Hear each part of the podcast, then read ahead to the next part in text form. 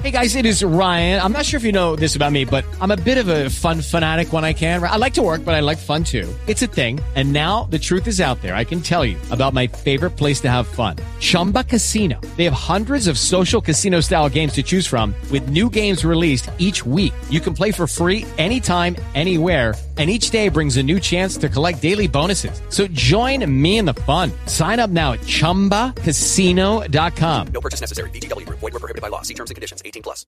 Lucky Land Casino asking people what's the weirdest place you've gotten lucky? Lucky? In line at the deli, I guess? Aha, in my dentist's office. More than once, actually. Do I have to say? Yes, you do. In the car before my kids' PTA meeting. Really? Yes. Excuse me, what's the weirdest place you've gotten lucky? I never win and tell. Well, there you have it. You can get lucky anywhere playing at LuckyLandSlots.com. Play for free right now. Are you feeling lucky? No purchase necessary. Void where prohibited by law. 18 plus. Terms and conditions apply. See website for details.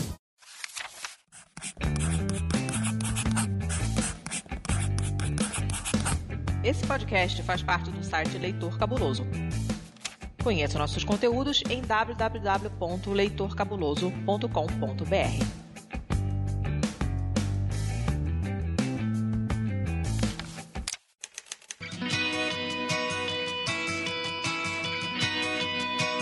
Perdidos na Estante, o seu podcast de adaptações literárias do site Leitor Cabuloso.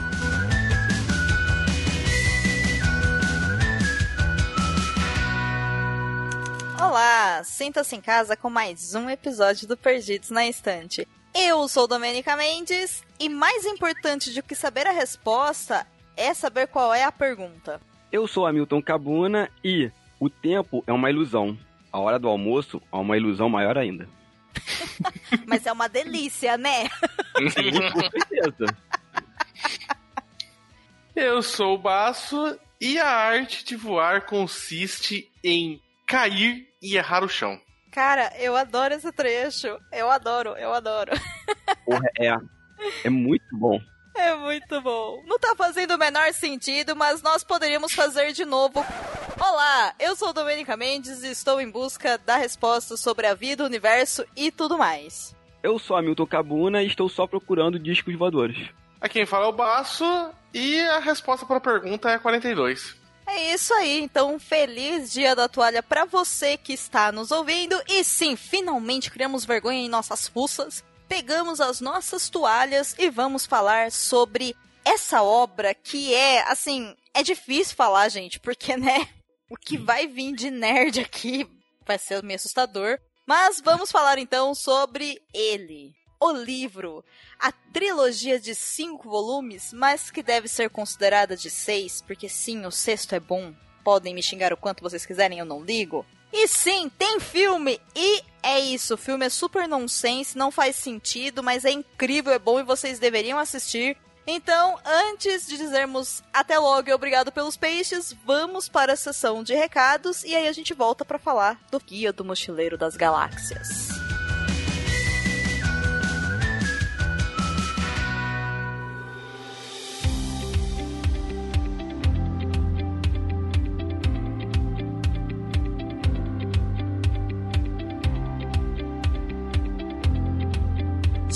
Então aqui para mais uma sessão de recados do Perdidos na Estante, está ele de volta. Aquele que grava mais episódios aqui do que na própria casa. Olá, senhor Basso. Sou eu. Então, sem muitas delongas, quais são as nossas redes sociais? Para quem quiser seguir a gente lá no Twitter, o que que faz? É arroba leitor cabuloso. E no Facebook? facebook.com.br barra leitor cabuloso. E lá no Instagram? O Instagram é arroba leitor cabuloso. Lembrando aqui, gente, que a partir de um real por mês você pode ajudar o Perdidos na Estante e todo o site do Leitor Cabuloso a continuar no ar, existindo, sendo maravilhosamente publicado em dia. Então, se você se importa com esse podcast, se você se importa com o Leitor Cabuloso, acessa lá padrim.com.br barra perdidos na estante, que é o nome desse podcast, e nos apadrinha a partir de um real por mês. Lembrando que a partir de R$ reais já tem recompensas e a partir de R$ reais já concorre a livros físicos todos os meses. Participações na Podosfera. Eu participei de dois episódios lá do podcast Tocando a Vida. No episódio 28, com o maravilhoso nome A Rainha Chegou, onde nós falamos sobre uma música do Queen. Não vou falar qual, vocês acessem lá e ouçam. E no episódio 29, chamado Sempre Tem o Messias, onde nós falamos sobre uma música do Bad Religion. Esse convite foi feito pelos meninos da casa, o Vitor Assis e o Samir Machado, dois lindos, maravilhosos. E os links estão no post. Eu quero saber quando que vai sair os meus, porque eu já gravei com ele os dois, assim, há 84 anos atrás, e ainda. eu falei, gente. É, eles têm uma organização bem bacana, eles vão gravando, né? Eles têm vários já em gaveta, ao contrário da gente. Mas eu também fiz uma super participação especial para um podcast que eu estava louco para gravar pelo menos uma vez. Né? Hum. Liberei um daqueles badges, né, pra colocar no meu currículo.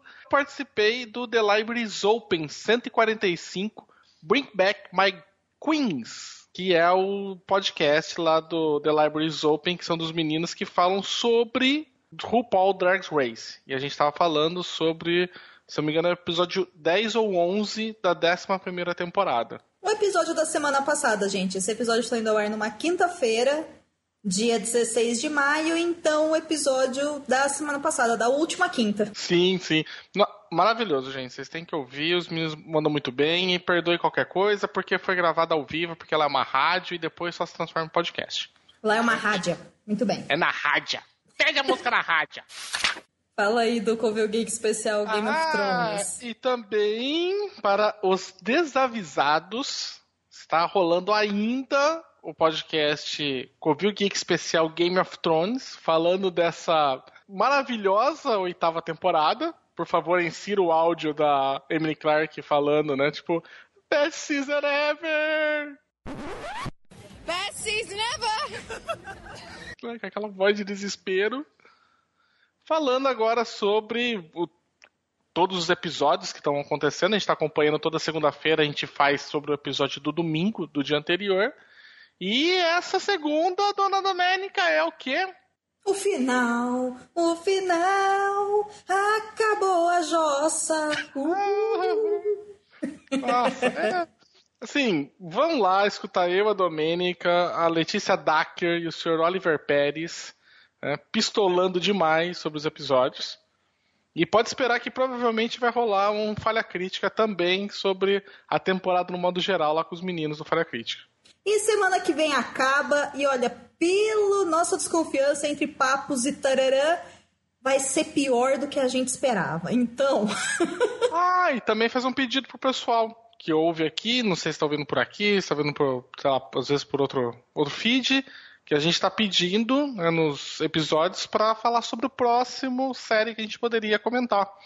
Se você tiver alguma sugestão, então pode utilizar até os próprios comentários aqui desse Perdidos ou chamar a gente nas redes sociais lá do Leitor Cabuloso e pede, sugere.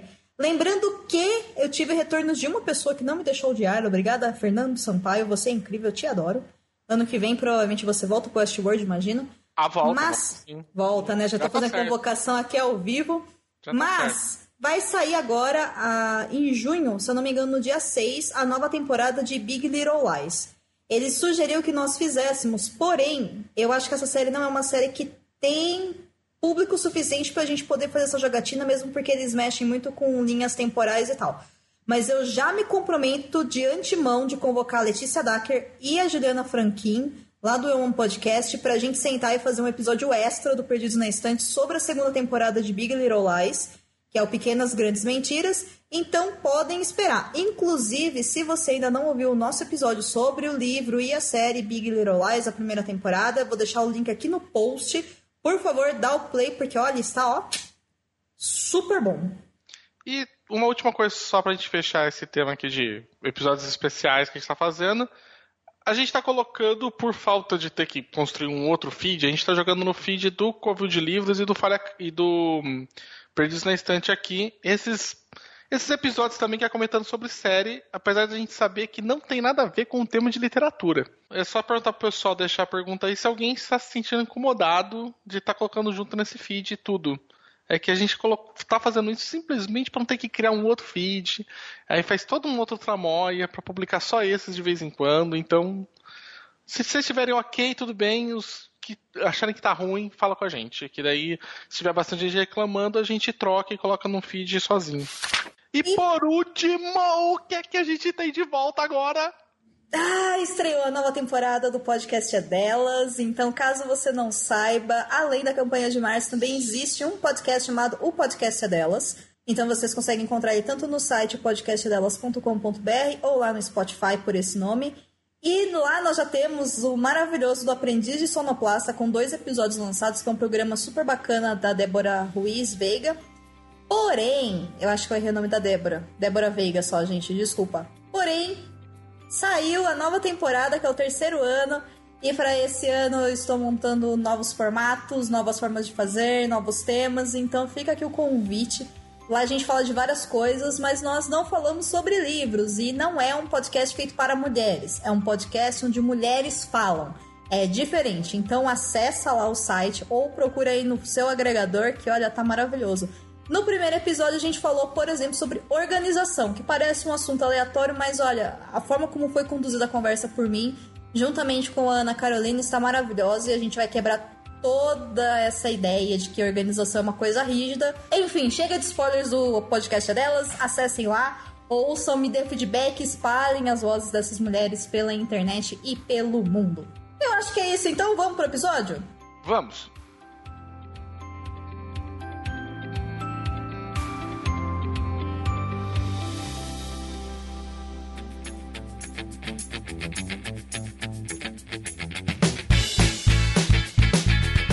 É isso que eu ia falar agora. Falei, você não falou o nome do livro ainda. Tipo... Nem Calma. precisa. Calma. E alguém fala mal do sexto livro? Ah, tem bastante gente que não gosta do sexto livro porque ele é feito por fã, né? Ele não é escrito pelo Adams. Mas acho que o Adams meio que abençoou, assim, não? Ah, sim. Sim, ele ah. abençoou e, inclusive, na minha opinião, ele é melhor do que alguns livros que faz parte da trilogia, entre aspas, trilogia oficial. De... É, da trilogia Entendi. de cinco. Sabe? Eu acho o sexto que é o Another Thing, eu acho que aí é, tem outra coisa, né? A tradução dele, acho que é. Eu acho ele tão bom quanto o primeiro, pra te falar a verdade, assim. Eu acho ele muito bom mesmo. Não sei se é por um sintoma, assim, de, de nostalgia, né? Mas eu achei ele, ó, espetacular quando eu li. É do Elwin Colfer. É. E tem outra coisa. E tem outra coisa, isso. Isso é o sexto volume. Bom, então, né, já, já falamos aqui nome de sexto livro e tudo mais, mas vamos aos dados técnicos básicos. O Guia do Mochileiro das Galáxias é o primeiro volume de uma trilogia de cinco, como ele se auto-intitula. Então, portanto, de uma saga de cinco volumes, escrito por Douglas Adams. Ele foi publicado aqui no Brasil pela primeira vez, ao que eu saiba, em 2004, pela editora Sextante e tem 208 páginas. Esse livro, ele foi publicado originalmente em 1979, ou seja, né? Demorou um certo tempo. Não sei se tem edições anteriores, XYZ, não sei mesmo. E ele foi adaptado para o cinema em um filme de quase duas horas no ano de 2005. Gente, é bom, tá? A obra como um todo é boa. E é uma obra bastante satírica e tudo mais. A gente já vai falar mais diretamente sobre ela. Mas é importante a gente dizer que, entre tantas coisas que essa obra tem, ela tem um grande peso para todos os nerds e geeks do mundo inteiro, pois no dia 25 de maio é o dia do orgulho nerd. E nesse dia, fãs né, do Adams e do universo nerd geek em geral também homenageiam o Douglas Adams e todo o seu trabalho, que vai muito além de O Guia do Mochileiro, mas nós vamos focar aqui sobre isso, que morreu no dia 11 de maio.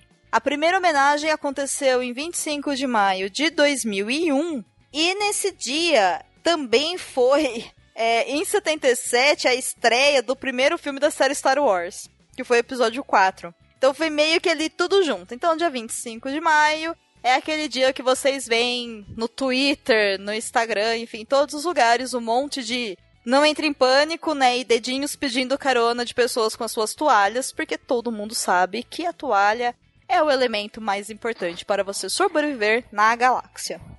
Certo? Então temos muito orgulho do dia 25 e estamos todos aqui enganados achando que ele morreu nesse dia, mas não, ele já tinha morrido antes. É isso. Perdidos na Estante também é conhecimento sobre datas. Pois muito bem, eu preciso que um de vocês dois, rapazes, por favor, me apresente o livro para quem ainda não conhece. Vamos fazer um esforço aqui consciente para apresentar o Guia do Mochileiro das Galáxias. No primeiro bloco, falando sobre o que a história fala, sem spoilers. E depois, no segundo bloco, né? Segundo não, porque já vai ser a terceiro ou quarto, mas enfim, no próximo bloco, a gente já entra com spoilers e opiniões e tudo mais. Bem, o Guia do Mochileiro das Galáxias, ele conta a história do Arthur Dent, que é um típico britânico, né, um britânico médio, né, que nascido aqui na Terra, e que ele se descobre numa bela manhã que a sua casa será demolida porque vai passar uma rodovia por ali. E já tá com a empreiteira toda para destruir a casa, tudo. Ele tá tentando impedir que a casa dele seja demolida por conta disso. E eis que o melhor amigo dele, Ford Perfect, chega até lá na casa dele e fala: Cara, nada disso é importante, vem embora junto comigo que tem uma coisa muito mais importante. Ele falou que o mundo vai ser destruído daqui a 15 minutos. Vamos tomar uma cerveja. claro, porque se o mundo vai acabar, o que, que a gente vai fazer? A gente vai tomar uma cerveja, óbvio. Oh, mas, é, gente, quando o livro começa com isso, eu falo, é perfeito. É isso mesmo. É, perfeito. Acabar. E aí é o guia do Mochileiro das Galáxias, porque o Ford Private, ele é um cara que é um alienígena, né? De um planeta próximo de, acho que, BTQS, acho que é o nome do, do sistema dele.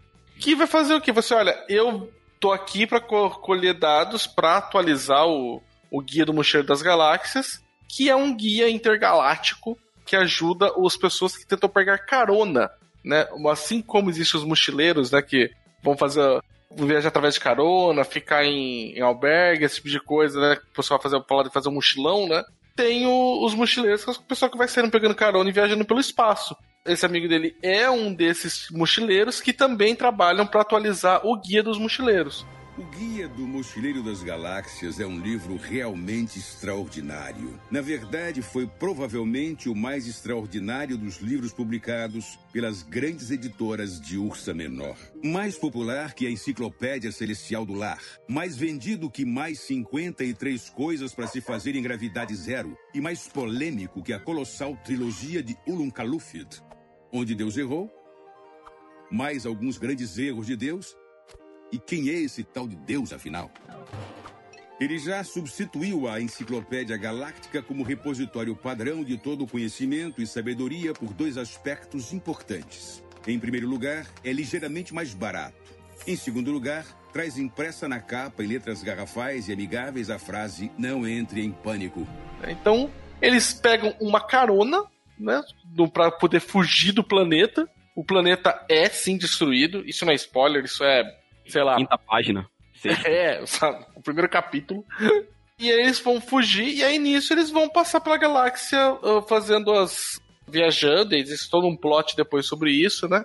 Que o plot, sinceramente, não é muito importante, mas existe daí um, toda uma sequência que eles vão estar viajando pra, pra poder descobrir alguma coisa importante. E o principal coisa do livro é que existe esse guia do Mochileiros da Galáxia dentro do livro, e ele vem trazendo várias dicas de como pegar carona, esse tipo de coisa, e existe uma grande atualização, né? Ele faz uma grande descrição de todas as coisas no mundo, como se fosse um imenso dicionário. E isso é o grande charme do livro, porque as definições que você tem no guia são, assim, impagáveis. Do tipo, por exemplo, né, o que o Guia do Mochileiro fala sobre o amor, né, é evite se possível. É essa a definição de amor do, do guia, sabe? Então existem, aí existem várias coisas, como as, as frases que a gente falou agora no início, né? Então, o livro ele é muito, muito, muito, muito recheado de ironia, assim, absurdamente cheio de ironia. Porque se você for pensar, a Terra vai ser destruída porque vai passar uma rodovia interespacial por ali. Então vão destruir o planeta. E aí você tem um paralelo com o Arthur Dent, com a casa dele sendo destruída para passar uma rodovia. O nosso planeta também vai ser. Assim, o planeta, a casa dele foi destruída porque ele falou que não conseguiu achar os planos de construção da rodovia, né? Porque estavam escondidos.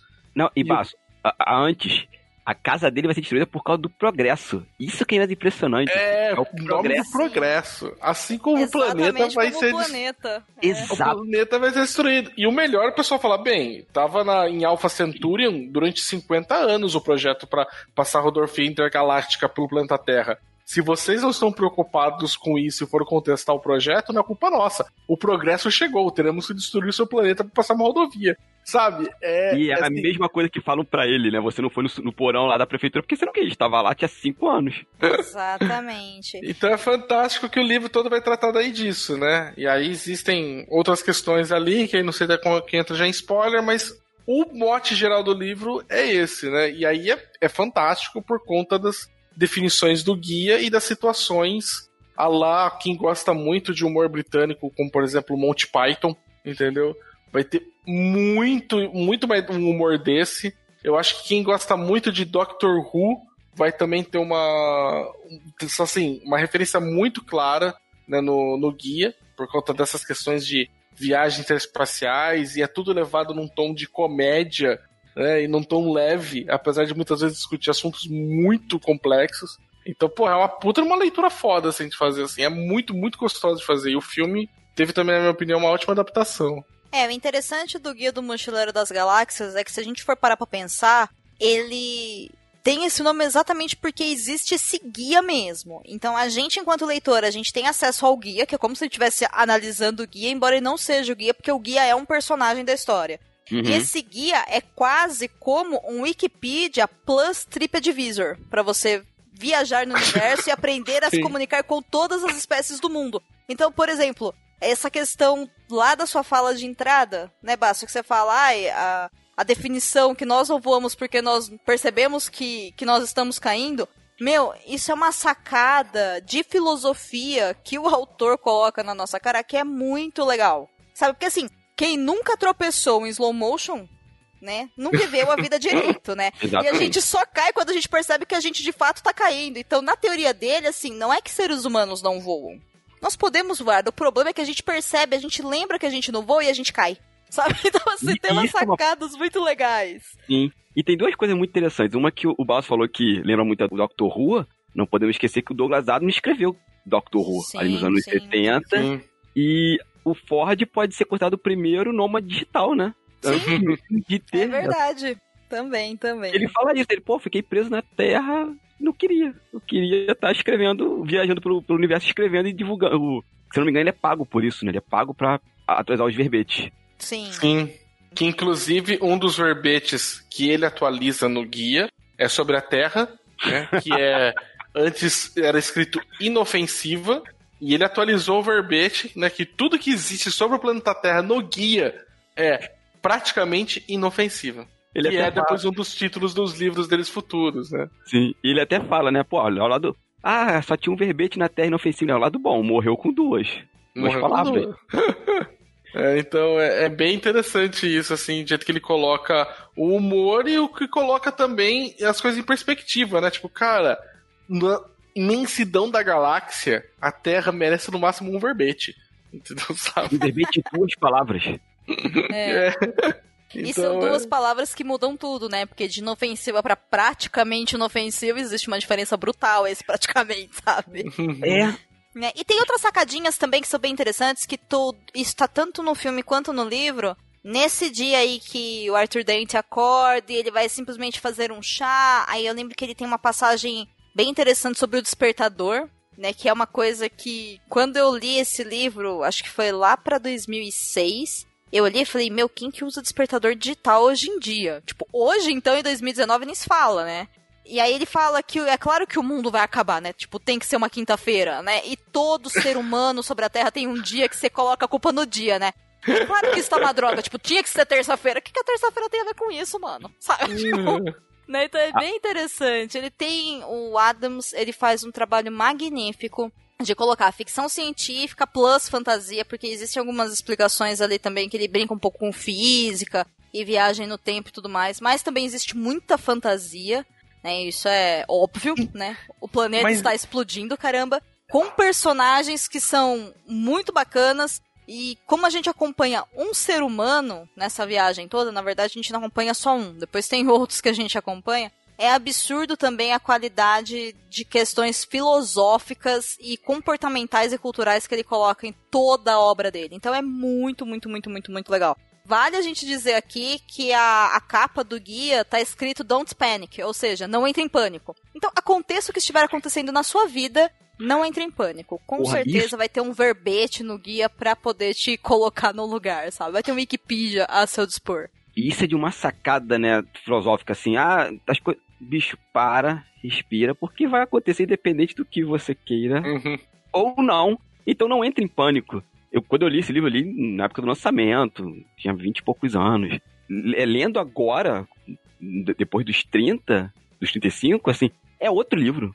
Ele ganhou muito mais sabor. Sim, e a, a maluquice é de quando você começa a, ir atrás de algumas coisas, né? Que você começa a, aprender quando você é mais velho também sobre. ah, sobre coi- coisas físicas, né? Sobre geral, é você ver o quanto que muitos conceitos que eram absurdos existe uma, uma pegada científica que ela é assim que deu base pra isso. Por exemplo, a fantástica da, da, da nave do Coração de Ouro que viaja por improbabilidade infinita. O gerador de improbabilidade infinita é um novo e maravilhoso método de cruzar distâncias interestelares em alguns segundos, sem a chatice de passar pelo hiperespaço.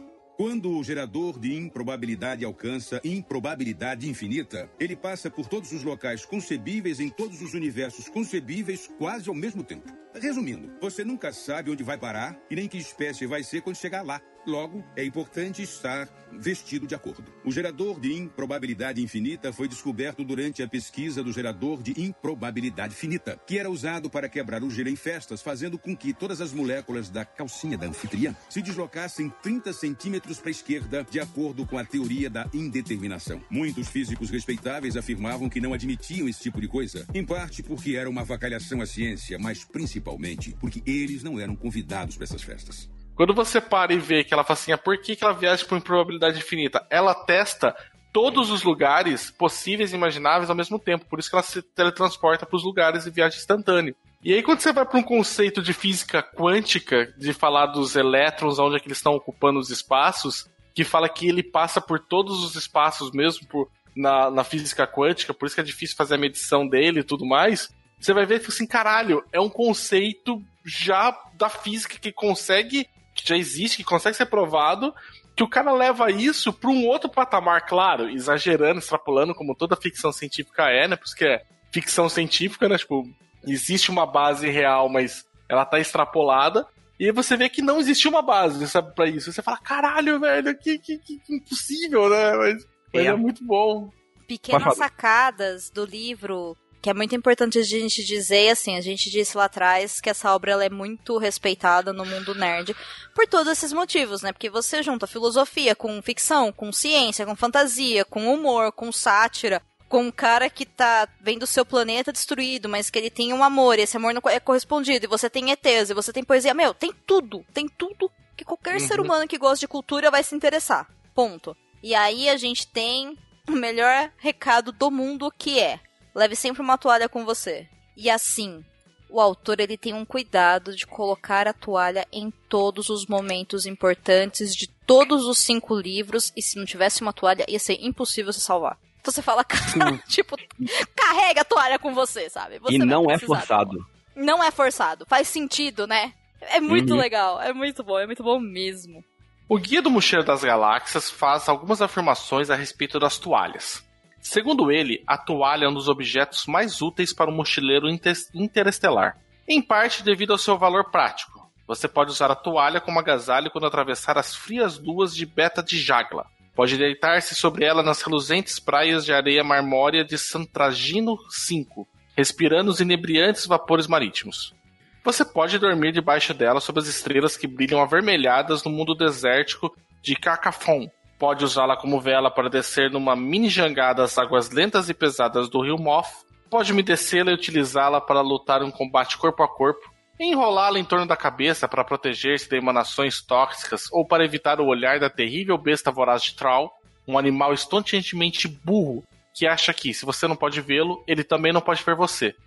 Estúpido feito uma anta, mas muito, muito voraz. Você pode agitar a toalha em situações de emergência para pedir socorro e, naturalmente, pode usá-la para enxugar-se com ela se ainda estiver razoavelmente limpa. Porém, o mais importante é o imenso valor psicológico da toalha. Por algum motivo, quando um estrito, isso é, um não mochileiro, descobre que o mochileiro tem uma toalha, ele automaticamente conclui que ele também possui escova de dentes, esponja, sabonete, lata de biscoitos, garrafinha de aguardente, bússola, mapa, barbante, repelente, capa de chuva, traje espacial, etc, etc. Além disso, o estrito terá prazer em emprestar ao mochileiro qualquer um desses objetos, ou muitos outros, que o mochileiro por acaso tenha acidentalmente perdido. O que o estrito vai pensar é que, se um sujeito é capaz de rodar por toda a galáxia, acampar, pedir carona, lutar contra terríveis obstáculos, dar a volta por cima e ainda assim está a toalha, esse sujeito claramente merece respeito. Sensacional, assim, os efeitos da, da toalha, assim, as, as possibilidades de usá-lo. Inclusive para se enxugar, que é o melhor. É o melhor, é o último item. Inclusive dá pra você enxugar com ela, que é o... É, mas isso também é muito pra mostrar como a gente é limitado, né, no planeta Terra, né? Porque É. a gente usa pra isso, pra se enxugar, ou pra enxugar alguma coisa, sei lá, que caiu na mesa, na pia. A hora que ela tá assorradinha, vira pano de chão. né? Uhum. A gente não pensa em outra coisa. Criança pensa, né? Criança faz cabana, se cobre, sei lá, né? Mas, meu, sabe? É pra muito pra colocar, tipo, olha, vocês são somente a terceira espécie mais inteligente do planeta, sabe? é bem isso. É impressionante. Eu não tinha me tocado que, como ele mostra a nossa limitação. Porque quando eu li isso a agora, depois de velho, eu falei, gente, ele tá descrevendo um, um telefone celular de hoje em dia, né? Que a gente, a última coisa que a gente faz é falar com ele. É, sim.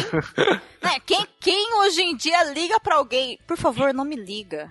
Sabe? Só me liga se for pra gravar podcast. Não precisa me ligar, me manda mensagem, sabe? Ao mesmo tempo quanto que é irônico isso, né? Que ele tá Sim. querendo falar que, nossa, tem um monte tipo assim, né, tipo, de, de funcionalidade que nem tem tudo isso, mas ele tá falando do quê? Daquele efeito de se apegar a um item mundano, né? E é muito comum você ver, sei lá, criança tem muito isso, né? O protetor, né? Tem, sei lá, um travesseirinho, um naná, um, um cobertor, né? Tipo, cobertor do lino, né? Tipo, a- algo que você, se tiver comigo, nada de ruim vai me acontecer, né? Sim, sim. É, é e aí ele vira e fala: essa crença de criança, na verdade, é de, ela é verdadeira mesmo e funciona inclusive pra toda a galáxia. Tipo, tá no guia. É, sabe, aquelas coisas sabe, absurdas. Acho que o MIB tem um pouco de humor desse, né? O pessoal fala: ah, você vai ver nesses tabloides aí. Fala assim: é, aqui quando você consegue a notícia de verdade, aqui ó, pé grande apareceu, puto que pariu, o Richard tá fora de novo, né? Sabe? É, é aquelas as situações improváveis que pra gente seriam absurdas, elas são transformadas em verdades, né? Então, é, é muito interessante essa brincadeira que o Douglas Adams faz no livro. É quase uma santificação do objeto mundano, né? Só esse objeto, ele é... essa- A gente faz isso, né? Com... A gente tem um, uma A gente faz isso o favorita. tempo todo. Uhum. É, e não, e não repare, ele vai, ele transforma a toalha, não no sentido santo, né, sentido místico, mas no sentido pragmático da coisa. Olha o que você pode fazer com tudo isso, como a vida, tua vida vai ser salva se você fizer tais, tais itens em tais, tais culturas, né, que também é, é mega importante. Ele vai mostrando como cada, cada cultura interage com a toalha de uma forma. É.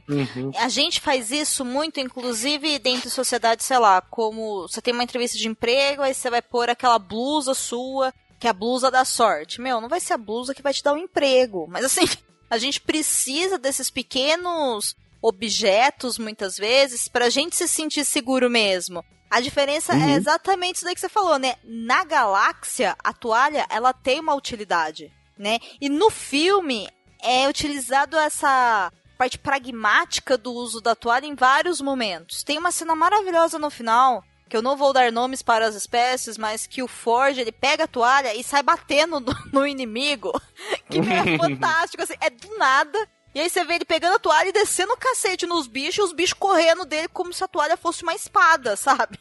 E é isso. Serve até pra você bater no seu inimigo e garantir a sobrevivência muitas vezes, né? Você só tem que saber usar. Mas enfim, o Guia do Mochileiro das Galáxias, só pra gente encerrar esse episódio e cair na parte de spoilers, é um livro que é muito mais do que um livro, né? Não é à toa que ele é muito respeitado, muito cultuado e referência de várias coisas. E ele traz um assunto muito interessante, até mesmo em termos de filosofia, que é a famosa pergunta que é: qual é a coisa mais importante do universo, a vida e tudo mais? Qual é a resposta para o universo, a vida e tudo mais? E nesse livro, espécies de toda a galáxia fizeram essa pergunta, criaram um mega computador e chegaram para esse computador, fizeram, esperaram lá milhões de anos e voltaram para ter a resposta. E eles dão a resposta. e a resposta é uma resposta que, assim, meu, vamos falar na parte de spoilers, mas com certeza você já esbarrou com essa resposta em muita gente por aí, em muitas situações. Então, é realmente uma obra que fala sobre muita coisa, e para mim, a parte que eu mais gosto, a parte de filosofia, é a parte de toques, de, de crítica, sabe, de acidez, de sátira. É uma obra magnífica. Então, se você ainda não se deu esse presente, essa oportunidade de ler o livro, leia, porque ele também é muito fluido. Ele é muito gostoso de ler, ele é uma leitura Nossa, simples. leitura dele é absurdamente rápida. É, é incrível. Você lê. O Douglas Adams tem uma mão para escrever. É, Eu sinto. Eu li só esse, eu não sei vocês, eu só li esse e o restaurante no fim do universo. Né? Eu comecei o terceiro, que é. Acho que até logo, obrigado pelos peixes, né? Não, esse é o último. Esse Não, é o o último. último é praticamente inofensivo. Ah, é praticamente inofensivo, então esse é o quarto. O terceiro qual que é, então? Nossa, bem. A vida, o universo e tudo mais. É, né? a vida, o universo e tudo mais. Eu, eu comecei a ler, mas eu não terminei. Mas eu não tava gostando, assim, sabe? Tipo, dele já. Já não tava. Não tava achando É, bacana. o segundo, ele, ele dá um, pouco, um pouquinho mais truncado. Se Mas eu gosto ainda. é um pouco melhor. É bom, é bom. É, mas assim, ele tem uma. O, o Douglas Adams ele tem uma escrita muito fluida. Vai muito rápido. Mesmo porque essas coisas todas que a gente falou de ficção científica, ele pula toda a parte de Technobubble, sabe? Tipo, como é que funciona, sei lá, a máquina de probabilidade infinita? Ela é isso, ela viaja para todos os universos com todas as possibilidades de tr- transfiguração possível. E ele chega num lugar que você quer, muitas vezes sem você estar do jeito que você era realmente. Sempre existe a possibilidade de você voltar como um novelo de lã. Né? Mas, né, tipo, você, você chegará num destino. Como funciona o motor? Foda-se, não importa, porque a graça justamente é essa, essa não explicação, né? Então é.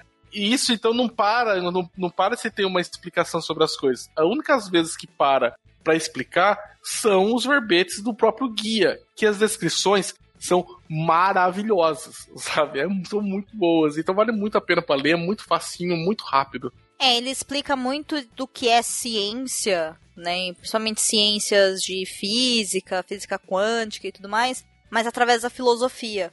Então ele chega a ser quase didático. Você consegue, por exemplo, entender o que, que é uma improbabilidade infinita através da explicação dele. Mas assim, ele não vai te dar cálculos. Ele vai te dar a filosofia, né? A explicação em palavras do que seria. Óbvio que um cientista conseguiria fazer muito melhor. Mas ele não é um cientista, ele é um escritor de sátiras, né? Então, assim, meu, se você, né, não leu ainda, pare tudo que você está fazendo e dê uma chance. Se não quiser ler os cinco livros, não leia, mas leia pelo menos o primeiro, porque ele é muito, muito, muito, muito, muito, muito, muito, muito, muito bom mesmo. Mas agora eu acho que a gente tem que dar um pouco mais de ênfase ao quanto é bom, então vamos pro próximo bloco, que aí a gente pode falar de spoilers e respostas e fazer análise com o filme e falar tudo que a gente quiser.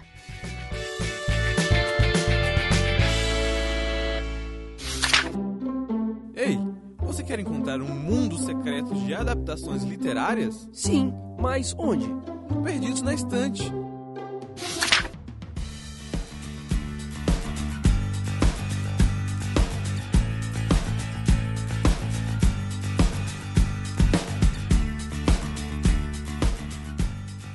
Vou começar com o quão irônico é a resposta para a vida, o universo e tudo mais ser perguntada a um computador ser 42. O quão inteligente isso é. Sabe? Porque assim, computadores não são humanos. Eles não Uhum. sabem colocar em palavras as coisas, são códigos. Não é maravilhoso, gente? Sim. Não é incrível? E não é irônico, não é tipo, meu, vocês estão muito perguntando isso- errado. E livro Douglas Adams de dar uma resposta, né? De verdade pra coisa, né? Pois Você é. tem a pergunta fundamental, que é o que a vida, o universo e tudo mais, e ele responde pra você, é 42. Foi por quê? Porque você não soube fazer a pergunta correta. Porra, né? Nossa, fantástico. Tanto que o. Quando eles perguntam, né? Mas como assim a resposta é 42? Aí o próprio computador fala isso, né? A resposta é 42, mas você sabe qual é a pergunta? Porque a pergunta não é essa, né? Tipo, você tá falando pra mim, eu quero a, res- a resposta pra pergunta fundamental, né? Tipo, você não sabe, você nem formulou a pergunta fundamental. né? Então, é, eu achei muito legal isso, muito legal a ideia de que o, o planeta Terra era o computador que faria, que formularia a pergunta fundamental, né? Então, Não, não, ele formularia a resposta. não, ele formularia A a pergunta. pergunta. A A pergunta? resposta é 42. A resposta Ah, tá. é 42. Aí qual é a pergunta para o que é, cuja resposta é 42? Aí, na teoria deles, né, o planeta Terra é um supercomputador, né, não só o planeta, né, tudo que existe no planeta, todas as formas de vida, Uhum. toda a sua história, evolução até o final dela, é o que vai calcular através das suas vivências a pergunta cuja resposta será 42. Entendi. Eles compreender a pergunta, né? É. É. Pra depois entender a resposta. Isso, tem essa, tem essa. Lembrei, tem essa sacada. O vídeo. É, então eu lembro de, uma, de um show do, do Renato Russo, né? Ele falou assim: vocês querem todas as respostas, que eu te dê todas as respostas, mas vocês não sabem quais são as perguntas. né? Tipo, lembro. e, é, e é uma coisa muito comum, né? O pessoal fala, boa parte da. Isso é uma coisa muito foda, que é o pessoal mais filosófico fala que boa parte da resposta tá na pergunta. Né? Você saber fazer as perguntas corretas. Tem, Mas até no dia a dia é difícil mesmo da gente saber quais são as perguntas adequadas, né? Porque até no aspecto mesmo humano, a gente pensar, ó, o que eu quero fazer da minha vida. Meu, sério mesmo? Sim. Sabe? Assim, em tudo, nos mínimos detalhes, você quer que eu planeje cada segundo da sua existência. Você nem sabe quanto tempo de vida você tem, sabe? Então, assim, né? Em dois minutos. É, exato. Você pode viver 90 anos, mas você não sabe quais são as condições, você não sabe quais são as causas, você não sabe quais são as pessoas. Então, assim, saiba fazer a pergunta, que é o que eu quero, sei lá, o que eu quero com a minha relação, o que eu quero com o meu dinheiro, o que eu quero com o meu, sei lá, o que eu quero com esse livro. Entendeu? Então, as perguntas têm que ser muito mais objetivas do que essa amplitude que a gente espera e essa ganância que a gente tem por respostas, né? A gente quer tanto uma resposta, a gente nem sabe o que a gente tá perguntando. Uhum. Tem uma coisa bem legal sobre essa, o computador, né? Que a gente avançou um pouco no, no livro. É que o, o Adams, ele, ele era ateu. Ele, ele debruça um momento sobre a, a teoria da, da evolução e fala assim: ó, não, não existe Deus. Mas ele não é desrespeitoso com as religiões em nenhum momento, nem com a divindade. E, mas ele é um cara muito, muito. No livro, né? Não sei na vida, né?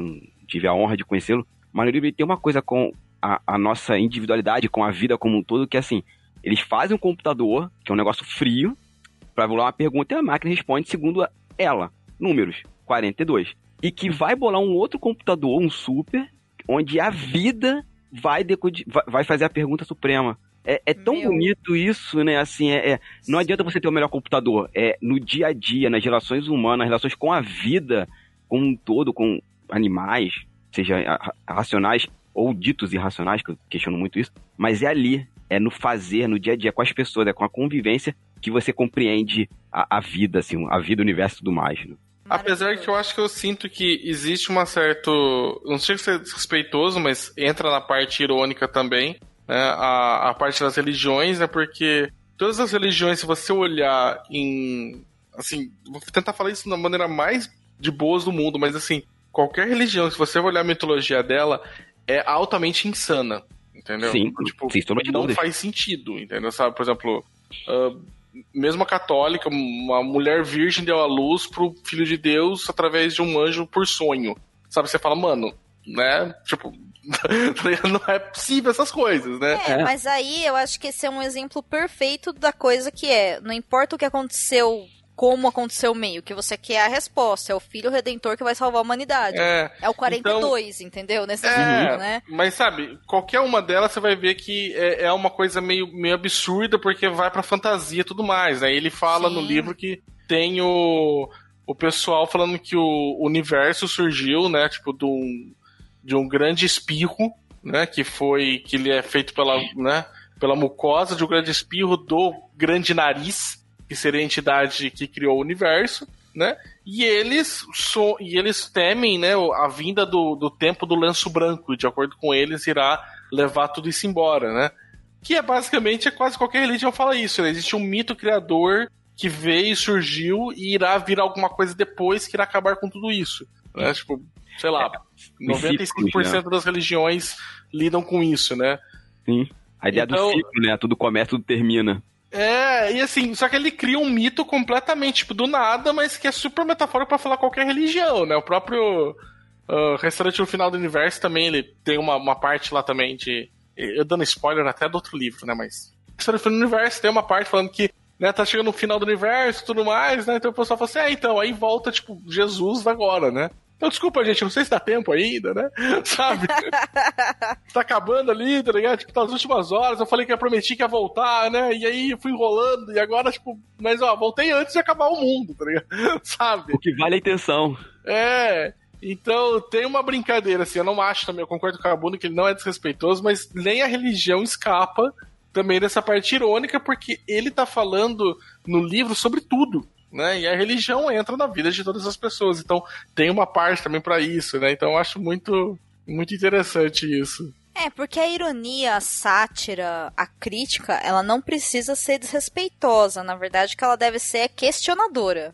Até mesmo as religiões, é possível você ser cristão e questionar o cristianismo. Inclusive, eu recomendo, né? Aquilo que você acredita fielmente, questione. Isso não é desrespeitar.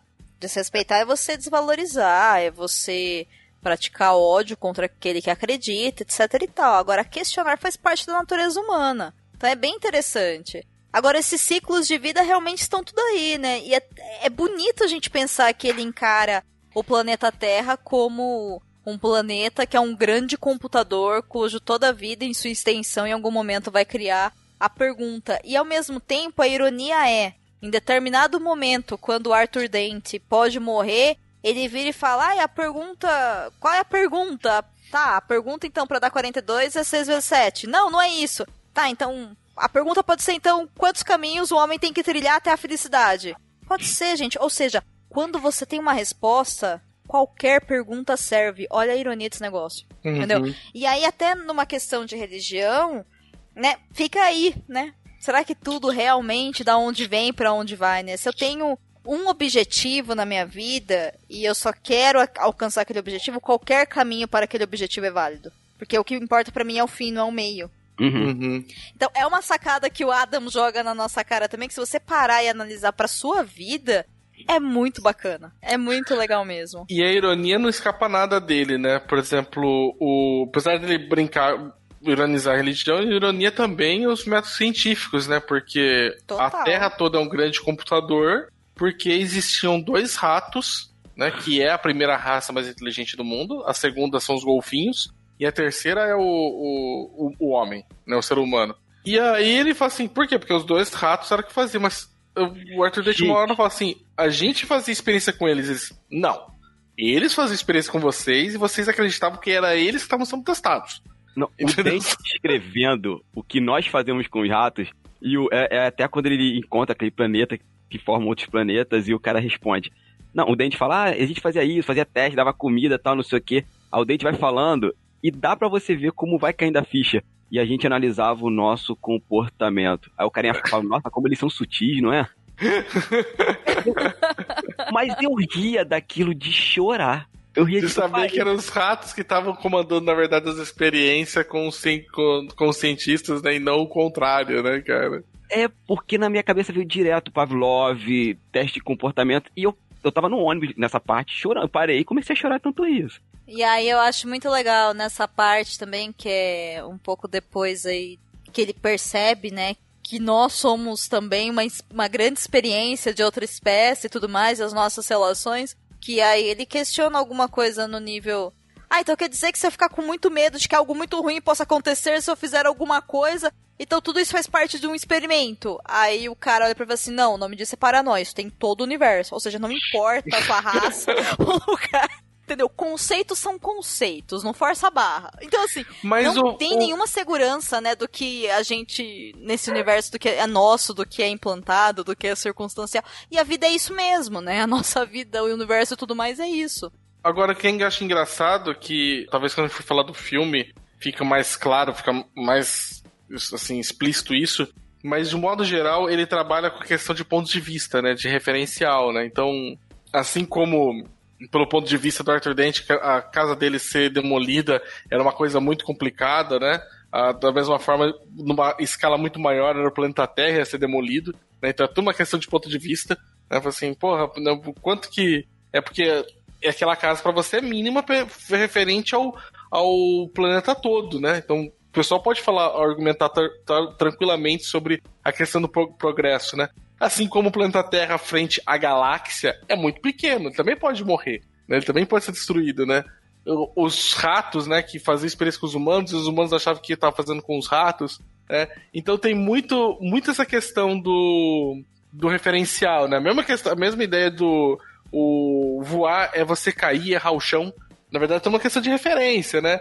Então uhum. ele brinca muito, eu acho que no livro, de um modo geral, com essa ideia de ponto de vista, né? Que de, tudo depende. Uh, o que você entende daquela coisa depende do seu referencial, né? Do, de onde você está olhando. E isso é uma brincadeira que ele é uma piada que é muito engraçado porque é igual o pessoal que faz stand-up, né? Que você vê que o cara começa uma piada e ele usa aquela referência daquela piada durante o stand-up inteiro né? Uhum. Eu sinto que ele faz muito isso com o guia, né? Tudo depois vai ser um, uma questão de ponto de vista, né? Tudo ele tá falando, olha, eu não tô mudando a, o, a, o fato em si, eu tô só girando ele e falando, vendo, fazendo você ver ele de outra forma. Então, eu acho muito legal que muito do nosso estranhamento, muitas das sacadas do livro vem dessa simples mudança de ponto de vista que o Douglas Adams propõe, né?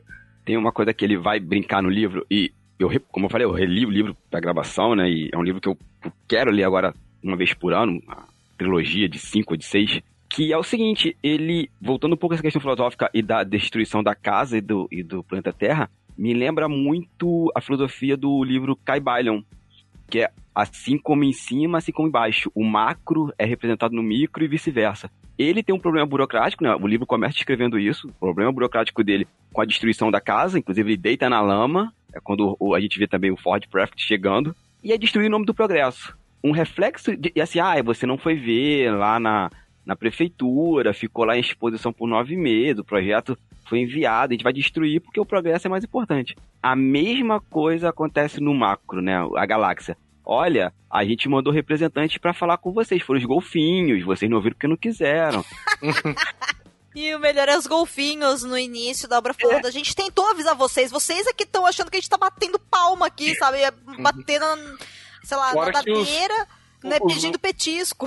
É. Os Vogons, eles são burocratas, né? O, assim, que é o grande inimigo do, do livro inteiro, que são os Vogons que perseguem eles por toda a galáxia, por todos os lugares e tudo mais. Eles são burocratas, né? Tipo. Sim, você tem que seguir regras. E no, e no livro tem isso, né? Olha, não importa a tua vida, vai ser destruída a tua casa, beleza. Não importa a, sua, a vida no, na Terra. A galáxia é mais importante. Existem coisas acima de você que tá sobre. tá fora do seu controle, assim. Eu achei essa sacada, que ele, esse espelhamento que ele faz, me lembrou muito o Cabalho. Não posso até estar tá estendendo a, o que eu vi, né? Mas eu acho isso, essa referencial que ele vai fazendo, eu acho muito, muito interessante, assim, pra gente discutir isso. Como o Basso falou, é tudo um ponto de vista. Uhum. A gente muda um pouco ah. a questão. E, lógico, não tô falando que aqui você pode endossar qualquer coisa discurso de ódio, nada disso. Mas, será que a gente não tem que se colocar um pouco no lugar do outro também pra entender? Que, ah, por que, que vou ser machista? Se coloca no lugar de uma mulher, por exemplo, ver como aquilo é, é ofensivo para ela. O, o Drogadame faz isso muito bem no, no livro, essas discussões de referência. Não, e, e sacadas assim maravilhosas, né? Por exemplo, no planeta dos Vogons, né? Você não pode ter uma ideia, um pensamento, porque alguma coisa te bate. E é a base da burocracia, né? Você segue aquela regra da burocracia, que a gente fala que a burocracia é burra, né? Você segue aquela regra independente de qualquer coisa, né? Você não tem que pensar, existe um procedimento para tudo. Né? Então você não tem que parar, analisar, fazer alguma conjectura, não. Aconteceu isso no livro, tá dizendo que você tem que fazer aquilo. Né? Então, Porra, essa parte que eles vão para lá, aí eles recebem uma, uma pasada na cabeça, né? Toda vez que eles têm uma, um pensamento, né? Uma ideia, né? Porque você não pode pensar aqui, tá ligado? Se tiver uma ideia nova, você apanha, né? Porque aqui é o planeta dos burocratas. Então é uma puta numa crítica absurda, né? Que ele, ele, ele se vale de uma, de uma questão fantástica, né? Tipo, fantasiosa, é porque tá num outro planeta, segue outras regras, para te apresentar uma puta numa crítica, né? Então, é, muito dessas coisas são metafóricas, né? E, porra, vale muito a pena daí ler por conta disso. Você quer ver outra coisa dos Vogons que é muito interessante nessa linha também da crítica da burocracia e regras é, muito rígidas? Como os Vogons eles não podem ter ideias, a poesia Vogon é a terceira pior do universo. Por quê? Porque se você só pode seguir regra, você não pode ter liberdade. E o preceito da arte é a necessidade de se expressar através da liberdade, sabe? Então, a hora que você para pra pensar, vamos pensar, sei lá, numa métrica de poema, existe uma fórmula X, você tem que encaixar tudo aquilo que você quer, que não pode ser uma ideia, e tem que encaixar nessas regras, meu, entendeu? Como é que você faz? Não é à toa que é a pior tipo de poesia. Pergunte ao guia, diga Vogons. Vogons. Os Vogons são uma das raças mais desagradáveis da galáxia. Não são maus, mas são mal-humorados, burocráticos, metidos e insensíveis. Seriam incapazes de levantar um dedo para salvar as próprias avós da terrível besta vorazitral, sem ordens através de um formulário em três vias, a enviar, devolver, questionar, perder, encontrar, abrir um inquérito, perder de novo e finalmente deixar três meses sob um monte de turfa para depois reciclar como papel para acender fogo. Jamais, em hipótese alguma, permita que um Vogon leia poemas para você. Só que assim, nada disso está explicado no livro, né? Tudo isso é observado a partir de tu, todo o cenário que ele mostra pra gente. Então é muito legal. E o mais legal é que a pior poesia. é- Essa parte eu ri pra caramba que ele fala. E a pior poesia do universo morreu na Terra com tal pessoa. Gente, agora, polêmica aqui na mesa, me lembrou aquela galera que escreve livro só baseado na jornada do herói. É, acontece, né? É o mesmo, a galera vai lá, você vai pegar um curso, o cara, eu vou te ensinar a escrever a jornada do herói. Eu falei, gente, pra quê? Vai lá, lê, aprende, achou bacana, mas depois altera essa bodega. Eu acho que era uma fanfic, a pior poesia do mundo. Mas enfim. É, deixa eu puxar um trecho que é do segundo livro. Mas é só pra vocês terem assim uma ideia do que é Douglas Adams e como ele é crítico, como ele é irônico, como ele é sarcástico e como assim ele, né, é um cara que explica teorias e é assim que funciona. Tem um trecho no restaurante do fim do universo que ele vai falar sobre política e ele diz: "Um dos principais problemas, pois há vários, um dos principais problemas em governar pessoas está em que você possa arrumar para fazê-lo, ou melhor, em quem você consegue arrumar pessoas que lhe permitam fazer isso com elas. Resumindo, é um fato bem conhecido que as pessoas que mais querem governar as pessoas são, por isso mesmo, as menos convenientes para isso.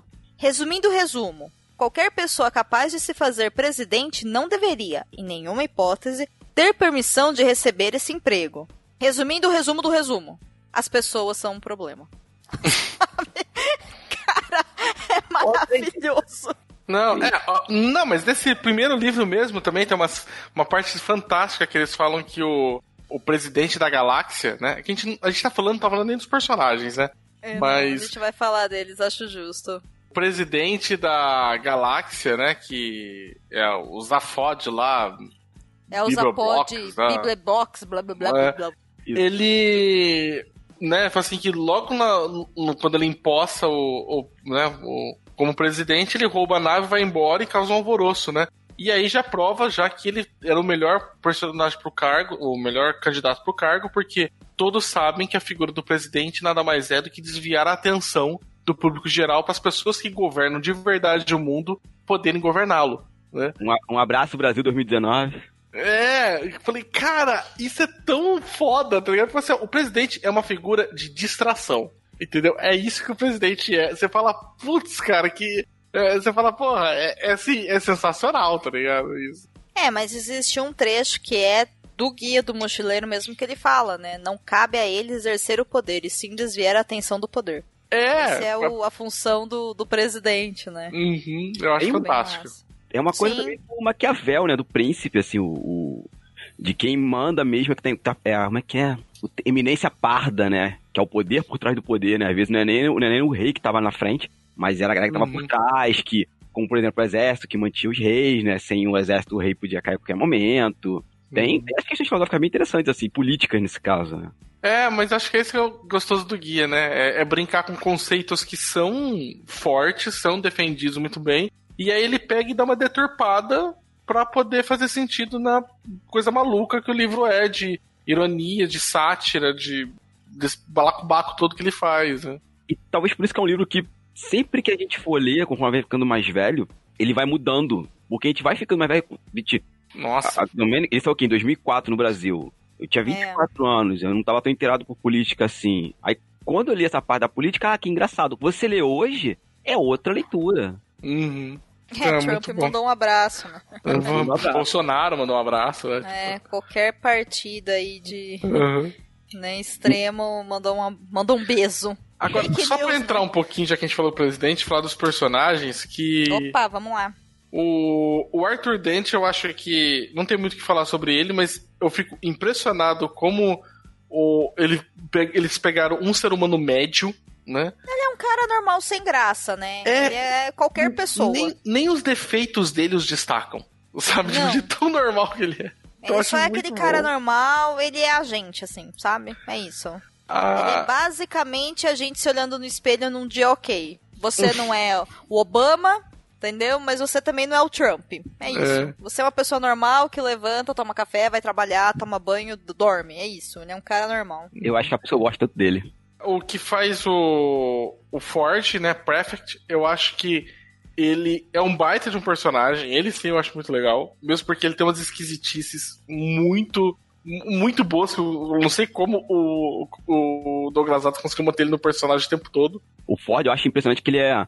Não sei quem falou, não sei se foi um podcast que eu vi que falou assim: ah, o, o, o Ford é o mentor do, do Dante. Eu falei, ué, mas nem, nem de longe. Ele tá ali mais como um psicopompo, né? Aquele personagem que vai atravessar, é, vai fazer a jornada junto com o personagem, vai ensinar uma coisa ou outra, mas tá aprendendo tanto quanto ele. É o Jar Jar Binks, assim, né? Não, não. Não.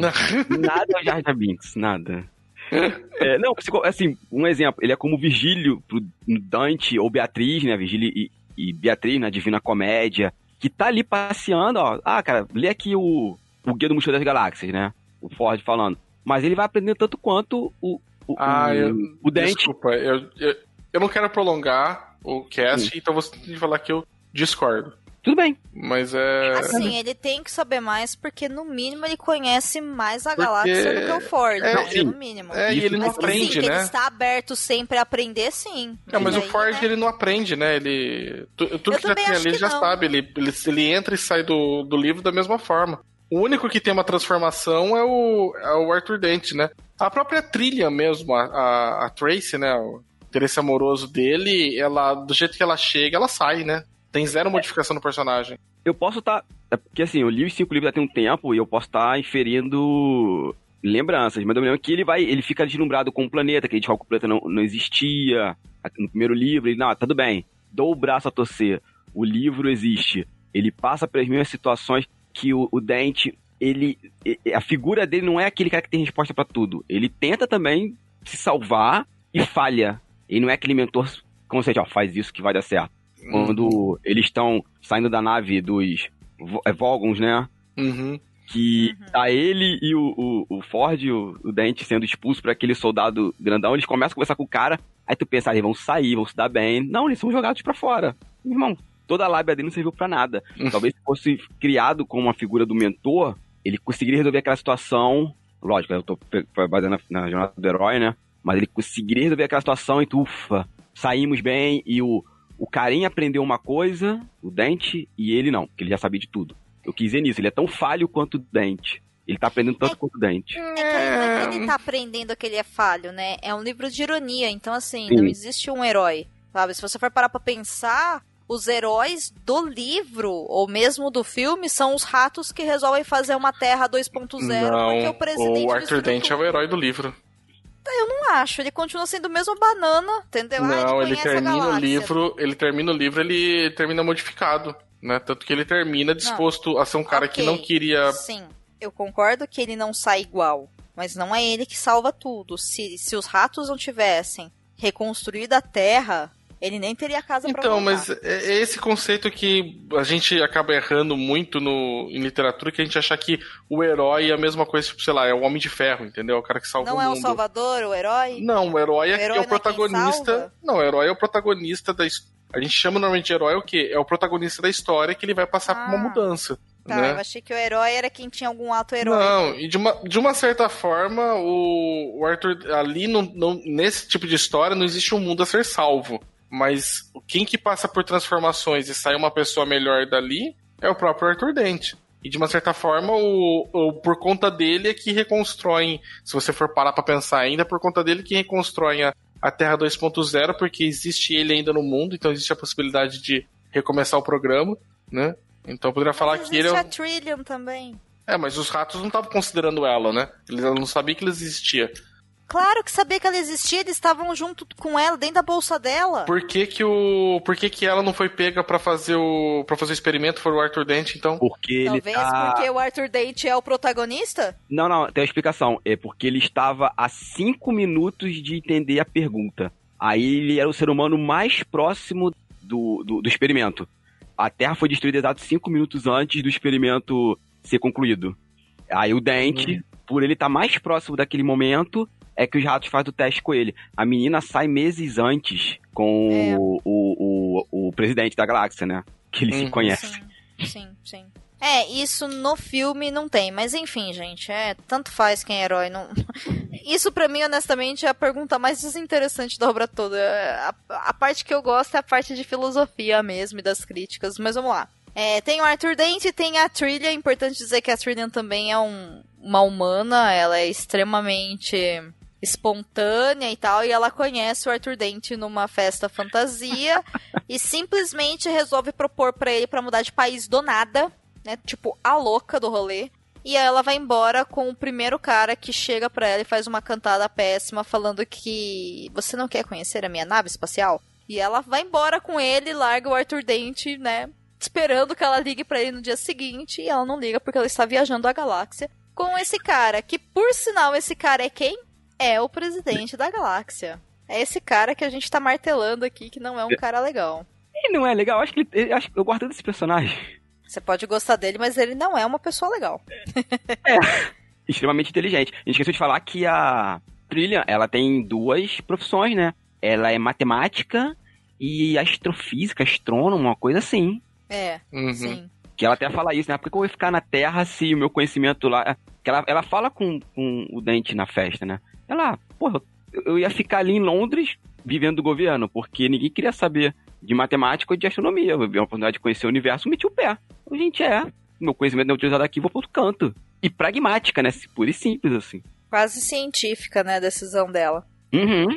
É- acho que é científica, né? Porque é lógico que ela fala. Meu conhecimento não é aproveitável aqui. Eu vou pra onde me respeitam. E tanto que ela tem a. Ela que compreende como pilotar a nave, ela que faz os cálculos. É, mas eu acho que, de uma maneira geral, de representatividade, tá, o livro, né, peca bastante nisso, né? Porque ela fica quase como adereço na obra, né? Uhum. Ela tem muito pouco destaque, por mais que ele fale tudo isso pra ela, e ela quem pilote a nave, porque o, o Zafut não faz ideia de como é que faz aquilo ali, né?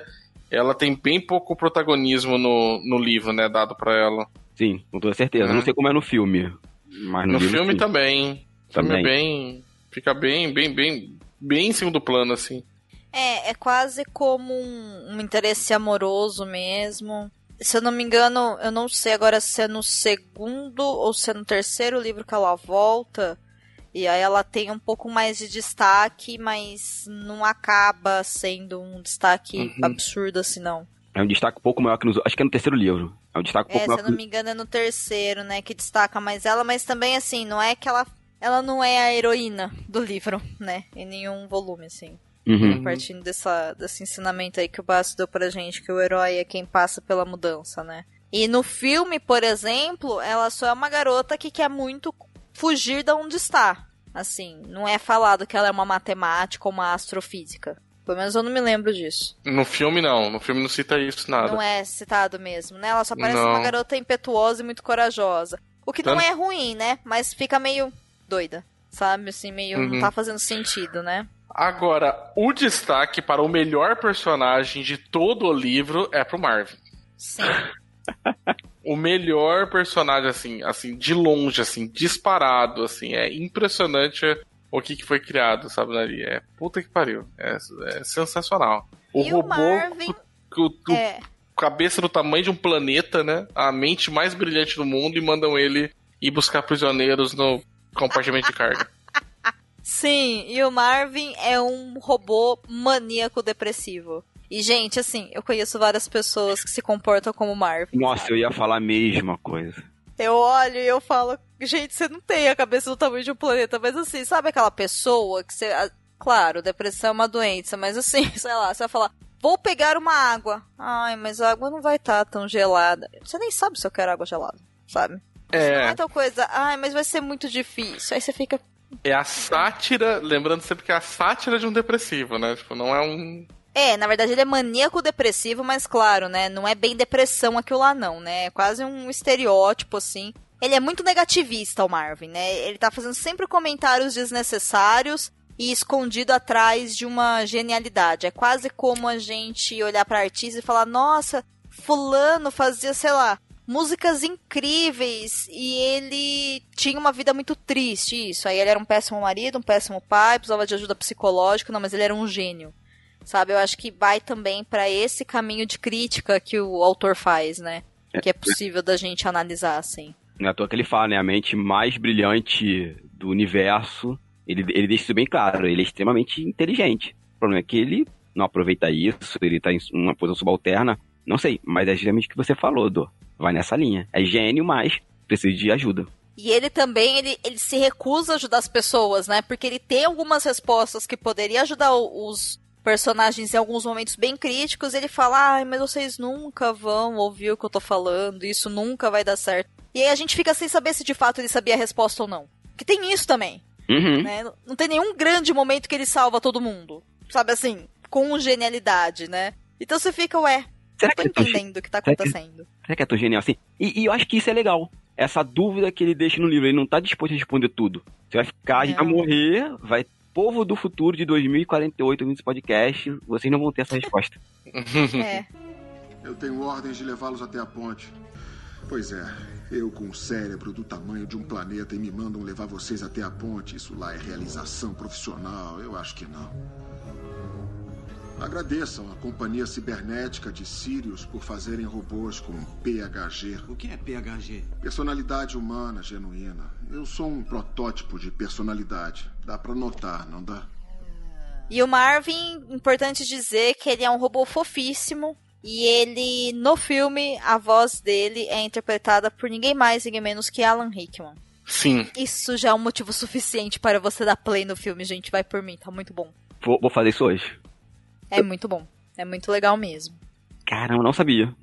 Da Ford e Beryl Brox. Não, eu, eu gosto desse personagem porque ele é o cara mais inteligente do planeta, do, do da galáxia. E, e, e, e também tem essa dúvida, né? Que a, a menina faz essa pergunta. Será que ele, ele realmente é tão. Ele tá se fazendo de burro para as pessoas. Pra ele saber lidar com as pessoas. Ou ele é realmente burro e não sabe o que tá falando, só que as pessoas acham que ele é inteligente porque dá um golpe de sorte. Eu gosto dele porque ele é o personagem mais cinza da série, assim. Ele se auto-sacaneia, ele, ele apareceu na Terra. Eu, Eu não acho disso. que ele é cinza, não, cara. Eu acho que ele é totalmente egoísta. Não, não sei, eu, eu acho ele cinza.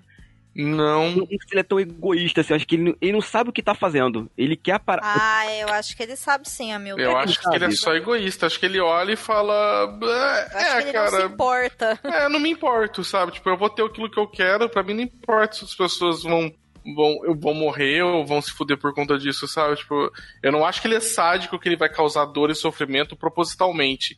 Mas eu acho que ele é bem egoísta no sentido, eu vou defender o meu e o resto que se foda, né? Tipo, em momento nenhum ele age no livro e no filme, né? Em prol de alguma outra pessoa que não seja ele mesmo, sabe?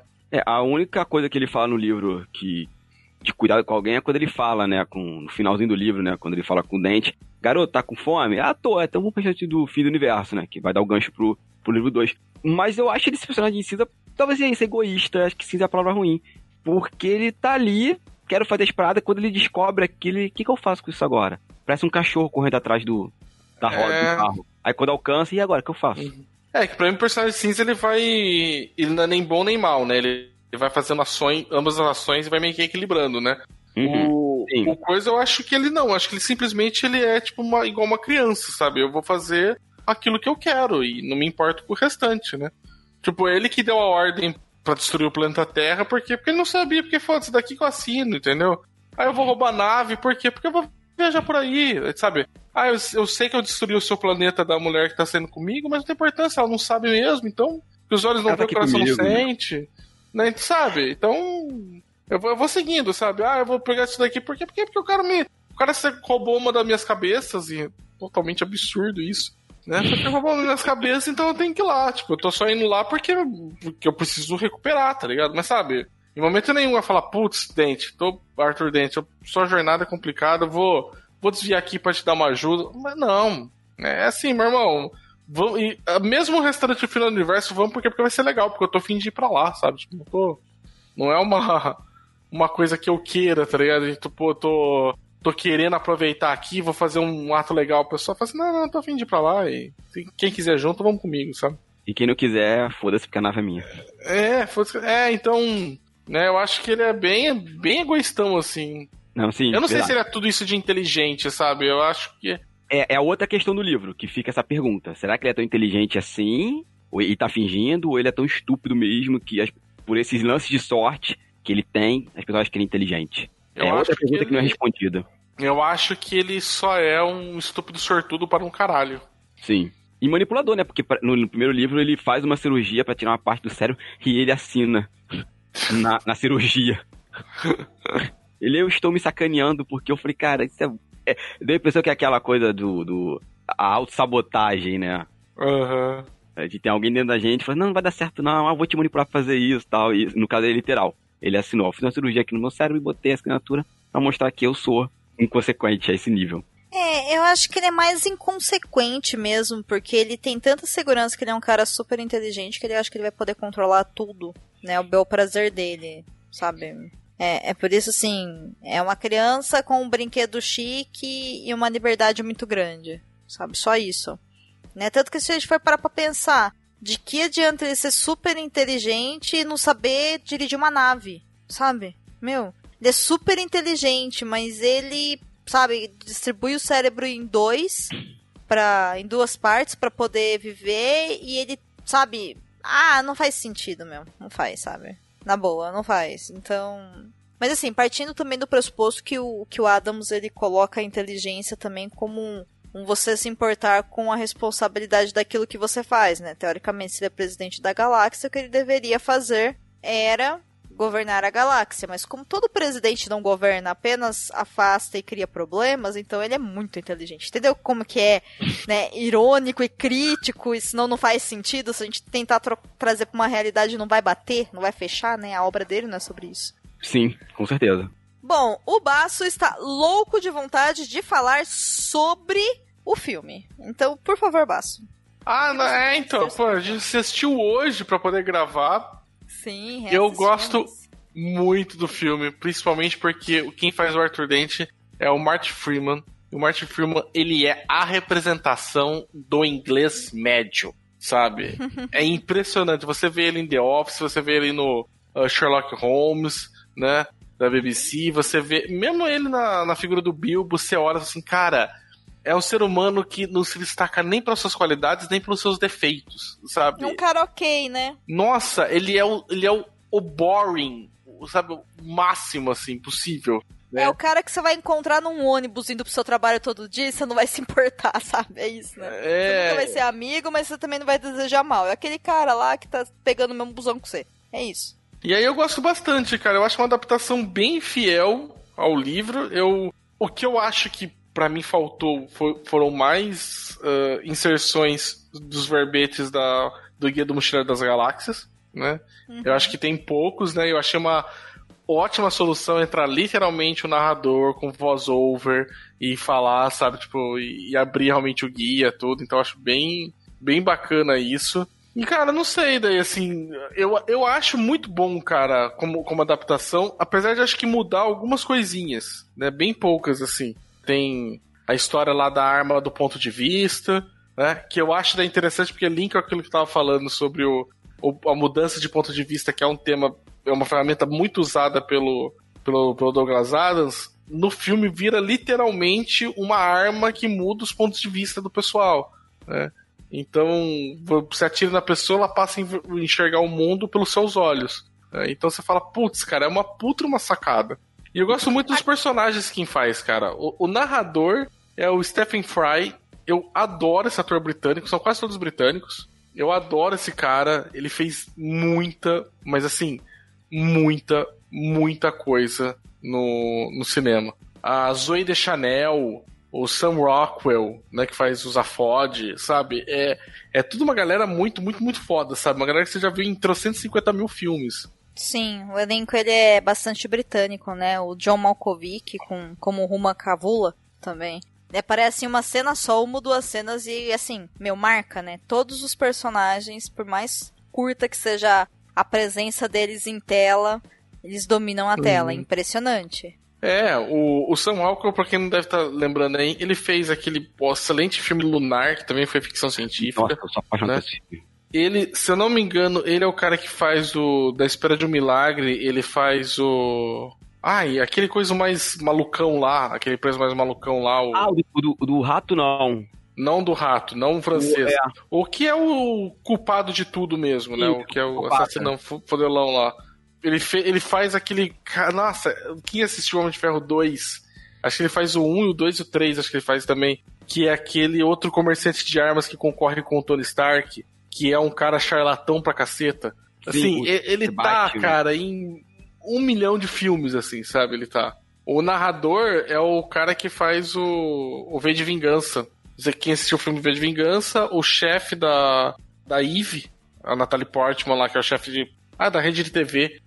Que ela briga na casa, tudo, é aquele cara. Aquele cara fez também série, fez Stephen um milhão Fry. de coisas, assim, é muito bom. Não é ele, Stephen Fry? Stephen Fry, é, então, tipo, é, é porra, a Zoe de Chanel. Gente, o Alan Rickman é o Marvin, já vale o filme. Sim, sim. É, gente, o filme é bom e tudo que foi citado com referência à filosofia, ficção científica e fantasia tá no filme. Tem algumas sacadas que ele coloca a essência da obra como um todo também. E eu acho o filme absurdamente bom. Mas assim, é que talvez seja aquele filme que se você assistir uma vez sem conhecer o livro, talvez fique um pouco confuso. Mas sabe aquela coisa que a senhora fala assim, nossa, é super legal, eu preciso ver de novo? É isso. Né? Eu Talvez não feche tudo, mas vale a pena reassistir também. Pra quem já assistiu faz tempo, dá uma reassistida que, que é bem legal, é bem legal mesmo. Uma Esse pergunta. filme, eu assisti ele no cinema na estreia dele. Ele estreou lá em 2004, 2005. E você assistiu antes de ler o livro? Não sabia o que existia. Tava com uma amiga minha, assim, meio que eu tava meio assim, afim dela. Um amigo nosso em comum falou: vai assistir o Guia do Mochileiro das Galáxias. A gente achou o título absurdo. Eu lembro que eu assisti a primeira vez aquela merda. Ficou com ela falando assim: cara, não entendemos porra nenhuma. Mas assim, eu me lembro de sair e falei, cara, esse filme é idiota. Eu odiei a primeira vez que eu assisti. Eu falei, não faz o menor sentido, que coisa ilógica. Eu tinha. Isso foi 15 anos atrás, né? Tava com. 19. 18, é. 18 anos, sabe? Tipo, falei, que porra é essa? Não faz essa. mi- Sabe que merda, sabe? Não entendia porra nenhuma. Aí depois eu fui assistir, fui ler o, o, o Guia do Mochileiro. E aí fui assistir de novo. Eu falei, caralho, mano, que merda genial. Sabe? Que, que absurdo. Achei muito, muito, muito bom.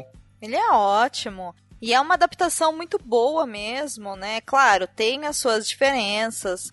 Então, uma obra não é que complementa, eu acho que vale a pena desbravar pelas duas. É um filme que pra mim não precisaria de duas horas, porém, a hora que você pensa assim, tá acabando, aí ele vem o grande Chan, que é a finalização da história do Arthur Dent, de fato. E ele começa a remontar as coisas com toda a história de reconstruir o planeta Terra, que, meu, se não colocasse ia ficar super em aberto, o cara não ia ter pra onde voltar. Sabe? Então faz muito sentido. E é muito legal mesmo. Então assista. É difícil de achar. Talvez vocês encontrem aí pra, pra comprar em Blu-ray, alguma coisa assim. Infelizmente não tá fazendo parte do catálogo da Netflix. Não sei se tá na Amazon Prime. Então, assim, mas procurem vias aí possíveis e acessíveis e assistam porque vale a pena mesmo. É bom. É um bom filme. De verdade. É muito bom mesmo. Eu gosto bastante dele também. Eu assisti esse filme quando eu tinha acho que 16 anos. E eu saí de lá assim, vidradaço e pensando, caraca, meu, tipo, que genial. E quanta coisa de filosofia pra eu pensar. Lógico que eu não sabia que era filosofia naquela época, né?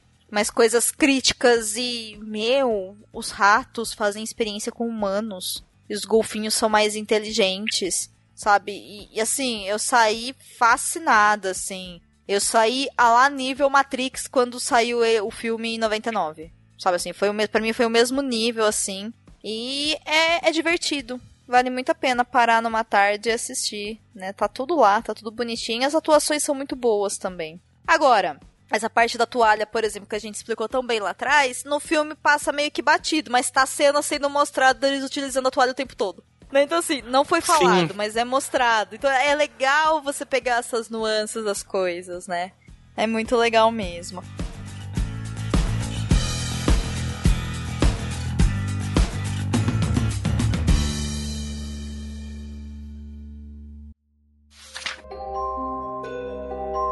Sabia que tem livros, filmes, boxes, séries e todo um maravilhoso mundo de literatura? Você pode encontrá-los no Perdidos na Estante.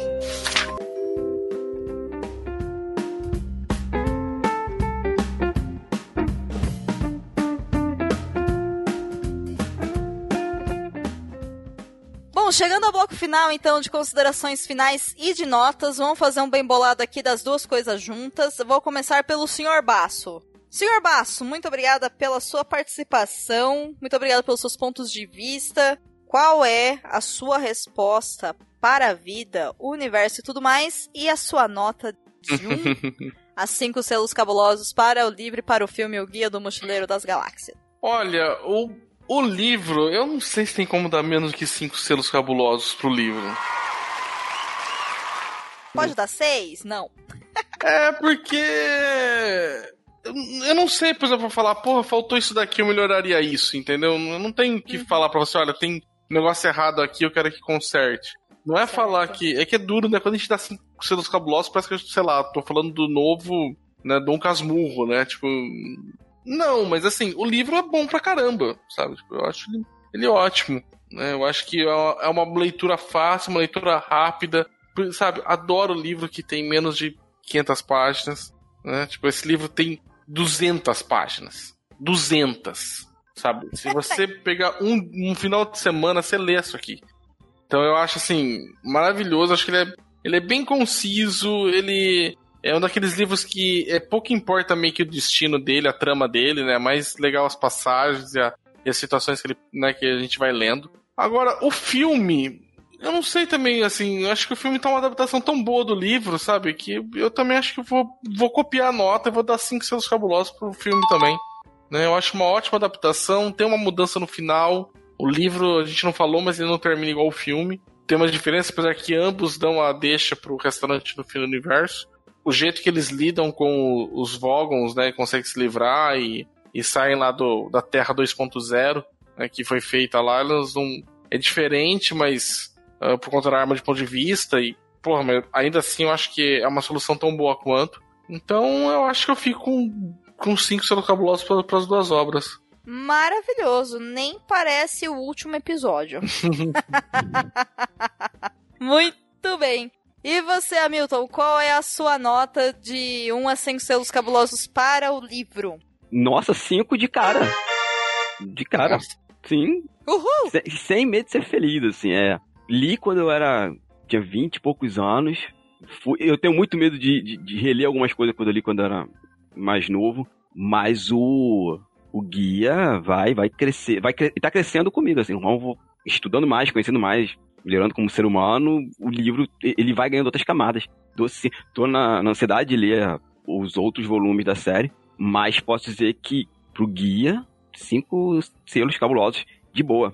Muito bem, eu também reitero as notas, dou tanto para o filme quanto para o livro, Cinco Selos Cabulosos, é realmente uma obra magnífica, gente. Tem tudo isso que a gente falou e tem muito mais, não tem como em um programa de uma hora e pouco falar sobre tudo, dava para fazer um só sobre filosofia, um sobre, só sobre questionamentos, um só sobre 42, enfim. E eu aproveito aqui também e indico para vocês o site Obrigado pelos Peixes. Lá eles têm tanto podcast quanto vários artigos que só analisam a obra como um todo do, do Douglas Adams, da saga O Guia do Mochileiro das Galáxias. E são livros tanto em e-book quanto em livro físico que são baratíssimos. Então, né, fica a dica, compre o livro, leia o livro, pelo menos o primeiro. Se você se interessar, leia o segundo, mas vale dizer que o segundo é tão maravilhoso que o restaurante no fim do universo não é aquilo que você vai pensar a primeiro modo. Nossa, Mas é literalmente o restaurante no fim do universo. maravilhoso. Eu adorei o 2, adorei, adorei, adorei. Eu ouso falar que eu acho que eu acho melhor do que o primeiro.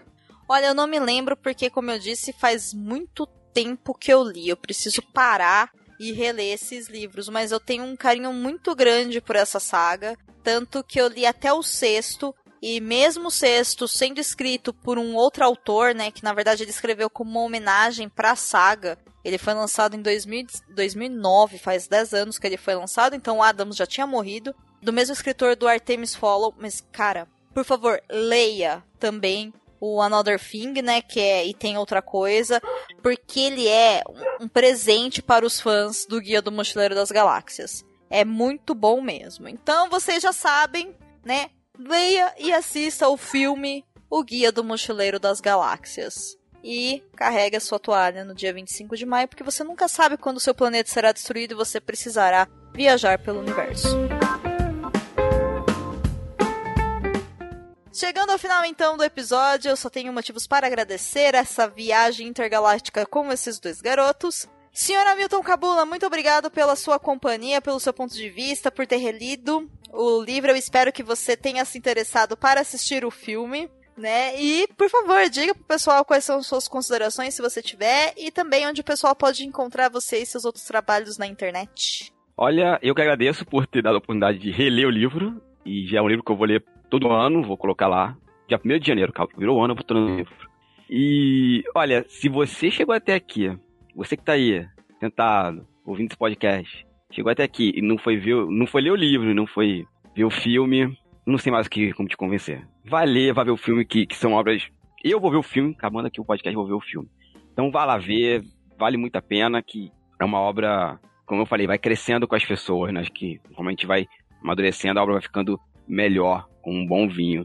E no mais, quiser me encontrar, eu tô no Quadrinhos Narrativas, lá no, no site o, o Mr. Play, nas redes sociais do Twitter, Facebook, Instagram, eu sou Hamilton Cabuna, Hamilton com H e Cabuna com K. E tô lá falando mais maluquices e evitando comprar briga na internet. E é isso. Muito bem. E o senhor, senhor Basso? Por favor, aproveite esses momentos, faça suas considerações finais e diga pro pessoal onde eles te encontram. E muito obrigada por mais uma participação aqui no Perdidos. Eu que agradeço, finalmente tá aqui no Perdidos, agora já posso falar agora com tranquilidade, que agora tá sendo mais convidado, né, para participar aqui. Sobre a obra, eu acho que já citei tudo que eu tinha para citar para vocês, eu acho fantástico. Né, o, o, livro, o filme é muito bem adaptado, então é, vale muito bem a leitura, acho que já explanou bastante durante o, o episódio todo. E é só recomendar para vocês que vocês gostam de literatura, tem o programa do Covil de Livros, que é o podcast que eu faço, que também se encontra aqui no site Leitor Cabuloso. O Covil de Livros ele sempre traz um livro para discutir para os leitores como se já tivessem lidos, já diferente daqui que faz aqui no Perdidos tem um, um momento para discutir, para falar tudo. No Covil de Livros já vai direto.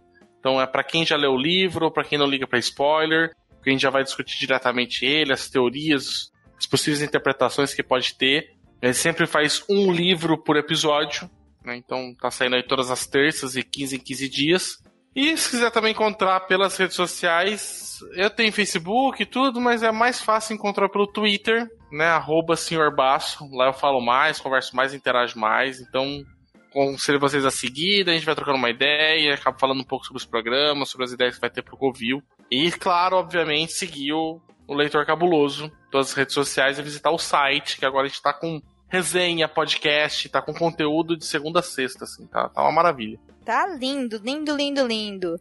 E pessoal, vocês já sabem, eu sou Domenica Mendes, vocês me encontram lá no Twitter e no Instagram como arroba Mendes. Eu agradeço demais a companhia de vocês, a confiança e o download. Espero de verdade que vocês aproveitem muito esse dia 25 de março, que é o dia do orgulho nerd e coloque a sua toalha nas costas e tenha um dia maravilhoso exaltando tudo que tem de bom e de positivo nesse mundo, seja em filosofia, em cultura, em arte, em música, em política, enfim, seja como for. Lembrando aqui que expressão de arte é bem vista por todos os gêneros, então, por favor, faça uma reflexão e, né, para de excluir as meninas do universo nerd, porque, né, são só pontos de vista diferentes, vamos ser menos babaca. E é isso. Feliz Dia da Toalha para vocês. E por favor, aguardo os comentários de vocês lá no site. É só acessar o post desse episódio lá no site do Leitor Cabuloso, que esses comentários serão lidos no próximo episódio. Então você já sabe o que eu vou dizer. Uma boa leitura de e-mails e comentários para vocês e até já. Adeus e obrigado por todos os peixes. Thanks for all the fish. So sad that it should come to this. We tried to warn you all, but oh dear. You You may not share our intellect, which might explain your disrespect for all the natural wonders that grow around you.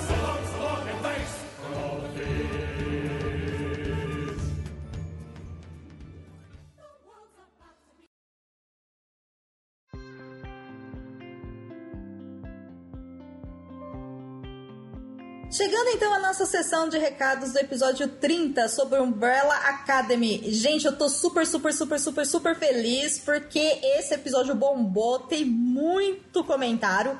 Muito comentário não tem, tem seis. Já é um muito. recorde para o Perdidos na Estante. Então, muito obrigada a todo mundo que comentou. Então, vamos lá. Começando pelo Diney Jr. Bom episódio. Adorei a HQ e a série. 4. 4.7 de 5. Nossa. Ok, que específico. Eu também achei curioso. O que que foi esse 0.3? Né? a HQ é boa. Quem se interessar pela leitura não precisa desanimar pelo valor, muito menos pelo tamanho. As HQs estão disponíveis no Social Comics até hoje, 5 de 5 de 2019, que é quando ele postou esse comentário. Uhum. Devem ficar lá por um tempo. Usem o período de teste, leiam, leiam essas duas e mais outras. Abraços cabulosos. Bom, é isso, né? Eu fiquei muito curiosa com esse 0.3, então. Dinei, o que aconteceu com esse 0.3? Fiquei curiosa, compartilha com a gente por que, que você tirou esse 0.3. E a respeito desse Social Comics, pena que esse episódio demorou pra sair, né? Quem viu o comentário lá pode ter aproveitado. Contudo, eu acessei o Social Comics para saber do que se trata e aí fica uma dica para quem gosta de quadrinhos.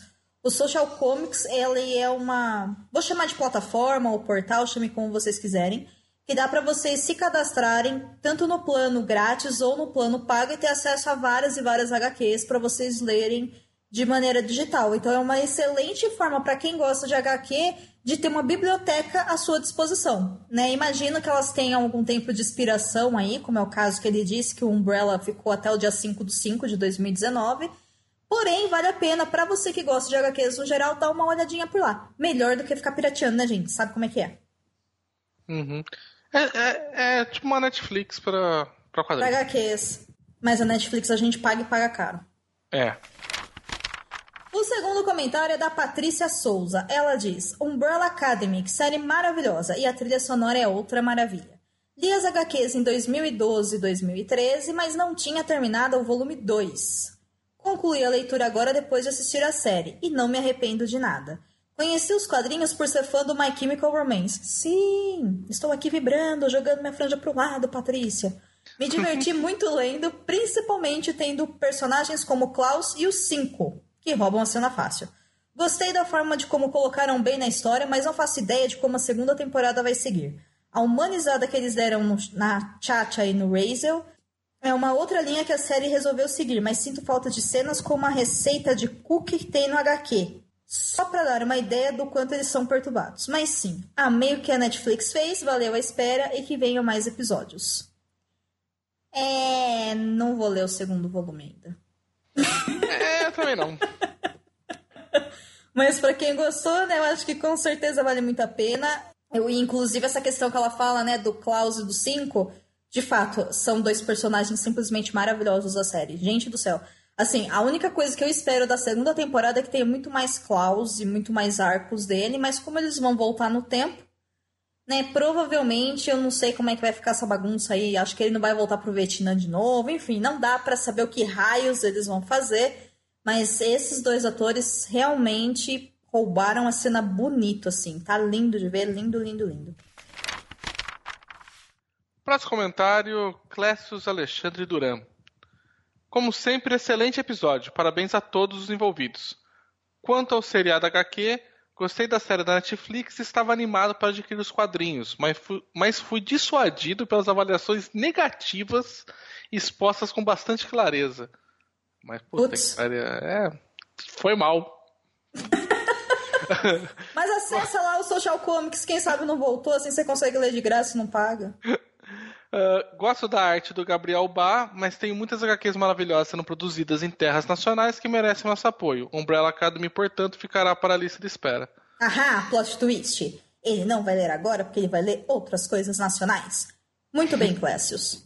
Tá aprovado. E desculpa É, se a gente- gente levou você pro lado ruim da coisa. Foi porque foi assim, foi muito foi muito diferente a leitura da HQ e foi muito estranha porque a gente viu a primeira série e a série utilizou elementos que estavam na segunda HQ e até possivelmente numa terceira ainda que estava já meio que né, na ideia de ser produzido, deve ter sido passado alguma coisa, não sei, porque sabe, é, mistura todas as histórias ali, né, mistura todos os negócios dos personagens, tudo, mas eu gostei do desenho da HQ. Eu não sei, eu não lembro se eu falei ou não no episódio, mas é eu gostei bastante do estilo do desenho, bem bem diferente. O próximo comentário é do Elias Flamel. Ele diz: Excelente episódio e fui contagiado por toda a animação dos participantes. Entrei de gaiato, não vi nem a série nem a HQ. Corajoso rapaz, gente. Olha, Gente, ouvinte fiel. Ainda mais nesse que a gente deu spoiler de tudo, né? Nossa. Nossa, se tem eu junto, vou dar spoiler, gente. É assim, é, é complicado. É, então é melhor, melhor vir só quando tenha, já tiver lido, assistido esse tipo de coisa. Fui ouvindo o cast e gostei da quantidade de elementos na obra, de como a HQ passa coisas na entrelinha e como a adaptação resolveu andar nas próprias pernas. Esse cast foi uma experiência doida, senti que essa obra tem aquela alma do comecinho pelo sejo Vertigo, como Hellblazer, Monstro do Pântano e por aí vai, e quando bati o olho pela primeira vez, pensei que essa série seria uma coisa meio água com açúcar adolescente. Erro enorme. Vou assistir e depois trago as minhas impressões.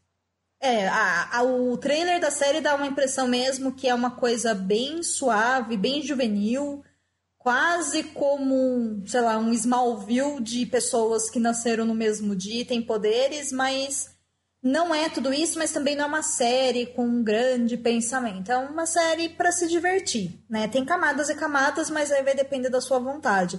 Não é um nível de violência lá Tarantino ou a Game of Thrones, mas também não é ursinhos carinhosos, né? Temos também aqui um comentário do Edgar Egawa, que é um dos nossos padrinhos. Ah, já vem com um alerta de spoiler. Depois de ouvir esse episódio, né?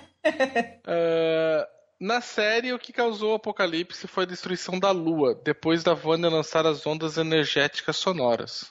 Sim, eu acho que ficou claro isso. tá? Não lembro se, como é que ficou isso no episódio no final, né? mas era que a gente falou que era diferente porque estava vindo um meteoro na série, no- desculpa, nas HQs, veio um meteoro e na série foi causado por ela. O que a gente falou que era diferente no final era que o quê?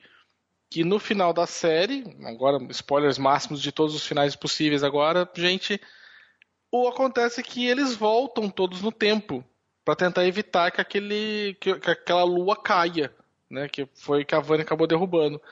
Na HQ é absurdo, porque vem um meteoro e o Klaus, que tem poder de telecinese na HQ, que não é esse o poder que ele tem, pelo menos na série até o momento, ele para o meteoro com a telecinese. Assim, tipo, Goku, né, lá, na Super Saiyajin, assim. E ele para. E aí, tipo, então é bem diferente, sabe? Eles interrompem realmente o apocalipse com as próprias mãos. né? E, e na série diferente, que tem a ideia que vai voltar no tempo, e aí vai ser a segunda temporada, provavelmente vai ser essa. Eles voltando no tempo para tentar impedir que chegue até nesse momento que a Vânia dispara as ondas energéticas sonoras que destroem a Lua. É, e aí cai também naquela coisa que eu imagino que, que foi ao ar, né? Eu não. Gente, eu não ouvi a edição depois de pronta. Mas nós comentamos a respeito dessa confusão que tem na própria ideia da série, que é se o, se o pai deles educou eles para evitar o apocalipse e acabou se matando porque ele sabia que ia ter um apocalipse e ele não tinha como saber que a Vânia ia ser despertada, porque a Vânia foi despertada pelo rapaz, não era aquele apocalipse que ele estava se referindo, né? Então isso abre a oportunidade de mesmo eles voltando ao tempo ter uma segunda interpretação do apocalipse que pode ser esse meteoro, por exemplo, que está na HQ, e aí as personagens vão ter uma outra evolução, como a telecinese do Klaus, por exemplo. né? Então, assim, não sei o que, que eles vão fazer, mas concordo completamente com o Edgar que na série foi a Vânia que causou a, a destruição da lua lá com o violino dela do capeta, né? Bem, a viagem no tempo, né? Já É, tô vai- falando aqui há cinco anos em podcast o quanto que essa merda fode com qualquer história. Vamos Vamos fazer um episódio de finais que deveriam ser melhores ou finais que foram bons com Viagem no Tempo? Nossa, quero ver. Eu tenho um já. Olha, o final pode até ser bom. Acontece que a explicação toda nunca vai fazer sentido nenhum. A não ser que seja o final. Mas eu acho que a gente deveria gravar um episódio. Gente, comenta, vocês querem esse episódio, sim ou não? Enfim, o último comentário é do Ezequiel. Ele diz: Não sei se é aqui que deixa comentário, mas eu acho que é. é aí assim, mesmo, né? Ezequiel. Bom ponto. Para deixar comentário, gente, acessa o post do episódio lá no site do Leitor Cabuloso e comenta lá embaixo dele. É isso mesmo, Só um- Ezequiel só- arrasou. É só uma coisa assim, parece aquele, aquela zoeira que é aquele vídeo no YouTube ensinando como ver um vídeo no YouTube. Né? É, não sei, né? Eu imagino que ele poderia achar que tinha outra forma também. Não sei, eu não o conheço. Se ele foi irônico, adorei a ironia, não percebi. Obrigada. Então, aí ele continua dizendo. Então comecei a assistir a série e larguei no episódio 5. Tava muito ruim. Mas por ser fã de My Chemical Romance, foi. Agora estou ouvindo o podcast cheio de spoilers. E isso me deu vontade de voltar a assistir. Já comecei a ouvir o podcast essa semana e tô gostando do episódio sobre o Ministério da Felicidade Absoluta. Ele foi muito bom. Bom, Ezequiel, muito obrigada por você ter conhecido Perdidos na Instante por você se interessar por outros episódios. De fato, aqui nesse do Umbrella, como eu cansei de falar lá e eu já falei aqui várias vezes também, a gente extrapolou completamente a linha da loucura de spoilers e foi uma loucura. Normalmente a gente é mais organizadinho, como você pode perceber nesse episódio do Guia do Mochileiro das Galáxias, né? Mas eu fico muito feliz que você tenha gostado também do episódio do Ministério da Felicidade Absoluta, porque ele foi uma experiência bem diferente, tanto o livro para ler quanto para poder gravar com o Paulo e tudo mais, enfim. É um livraço e espero que isso te desenvolva a vontade ou ao menos a curiosidade para conhecer outros livros da Arundhati Roy e também para que você continue ouvindo os nossos episódios, né? Sinta-se em casa, muito obrigada pela companhia e seja bem-vindo aí à família de leitores e ouvintes do Leitor Cabuloso. Muito bem, Sr. Basso, será que teremos comentários sobre o episódio 31? Ah, esse, se não tiver, eu, eu- olha, eu deserdo. Porque não é possível. Desarda quem? O perdido da estante. Tá bom, vamos conversar melhor sobre isso então, gente. Até semana que vem. Até.